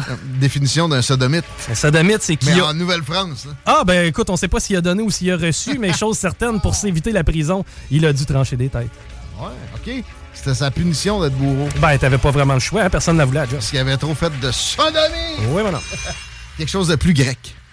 Assis en tailleur, voilà des heures que je médite. Sur ma montagne je n'arrive pas à faire le vide. Je focalise sur le diaphragme. J'augmente mon énergie. Réveille la bête qui dans mon âme est tapis Je viens de terminer ma préparation mentale. Ils vont goûter à l'incomparable style du cerval. Le souffle des quatre bancs décuple ma puissance. De longs mois de travail ont exacerbé mes sens. Je crée un déséquilibre interne volontairement Afin que le côté yang soit le dominant. Les pieds solidement ancrés dans la terre Je tire les dernières forces de la nature mère nourricière. Je mène les troupes au combat pour défaire les guerriers En contreplaqué de l'école du micro en bois. Notre bannière flotte au sommet du tsunami. Annonçant fièrement la charge du micro d'argent En plein cœur de la bataille. Je sème la terreur quand je frappe des stockés de taille. Je sens l'esprit du félin m'envahir à ce stade.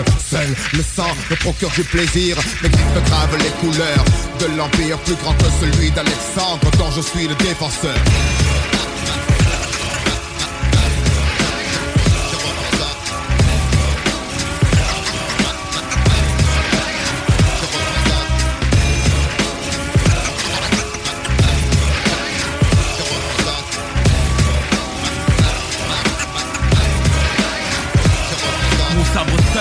médite accroupi sous les branches d'un seul pleur. Je défends l'honneur de mon école fils. Le troisième œil scrute le terrain, la tactique à pratiquer pour balayer l'ennemi statique physiquement. Le déplacement furtif de l'essence de mon esprit élabore les bases de ma stratégie. Donc je me dresse dans des cliquetis bardés d'armes J'ai une armée entière sous le charme. Prête à mourir à la gloire de mon étendard. J'ai rassemblé la clique des valeurs guerriers barbares d'art J'ai envoyé perdre les lettres pour chasser les traîtres. Selon de mes maîtres. Sans relâche je crache des cendres Et poursuivrai les massacres jusqu'à ce que le nom d'AKH soit légende. Car le soldat guerrier alpha est à droite Et lance la là sur le col du micro en bois.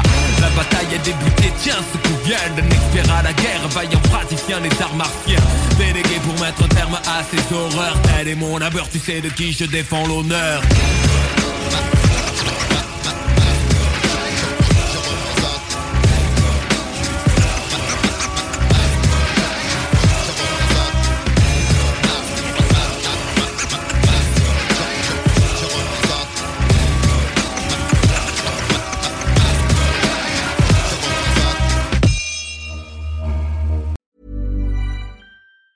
Even on a budget, quality is non-negotiable. That's why Quince is the place to score high-end essentials at 50 to 80% less than similar brands. Get your hands on buttery soft cashmere sweaters from just 60 bucks, Italian leather jackets, and so much more. And the best part about Quince, they exclusively partner with factories committed to safe, ethical, and responsible manufacturing. Elevate your style without the elevated price tag with Quince. Go to quince.com slash upgrade for free shipping and 365-day returns.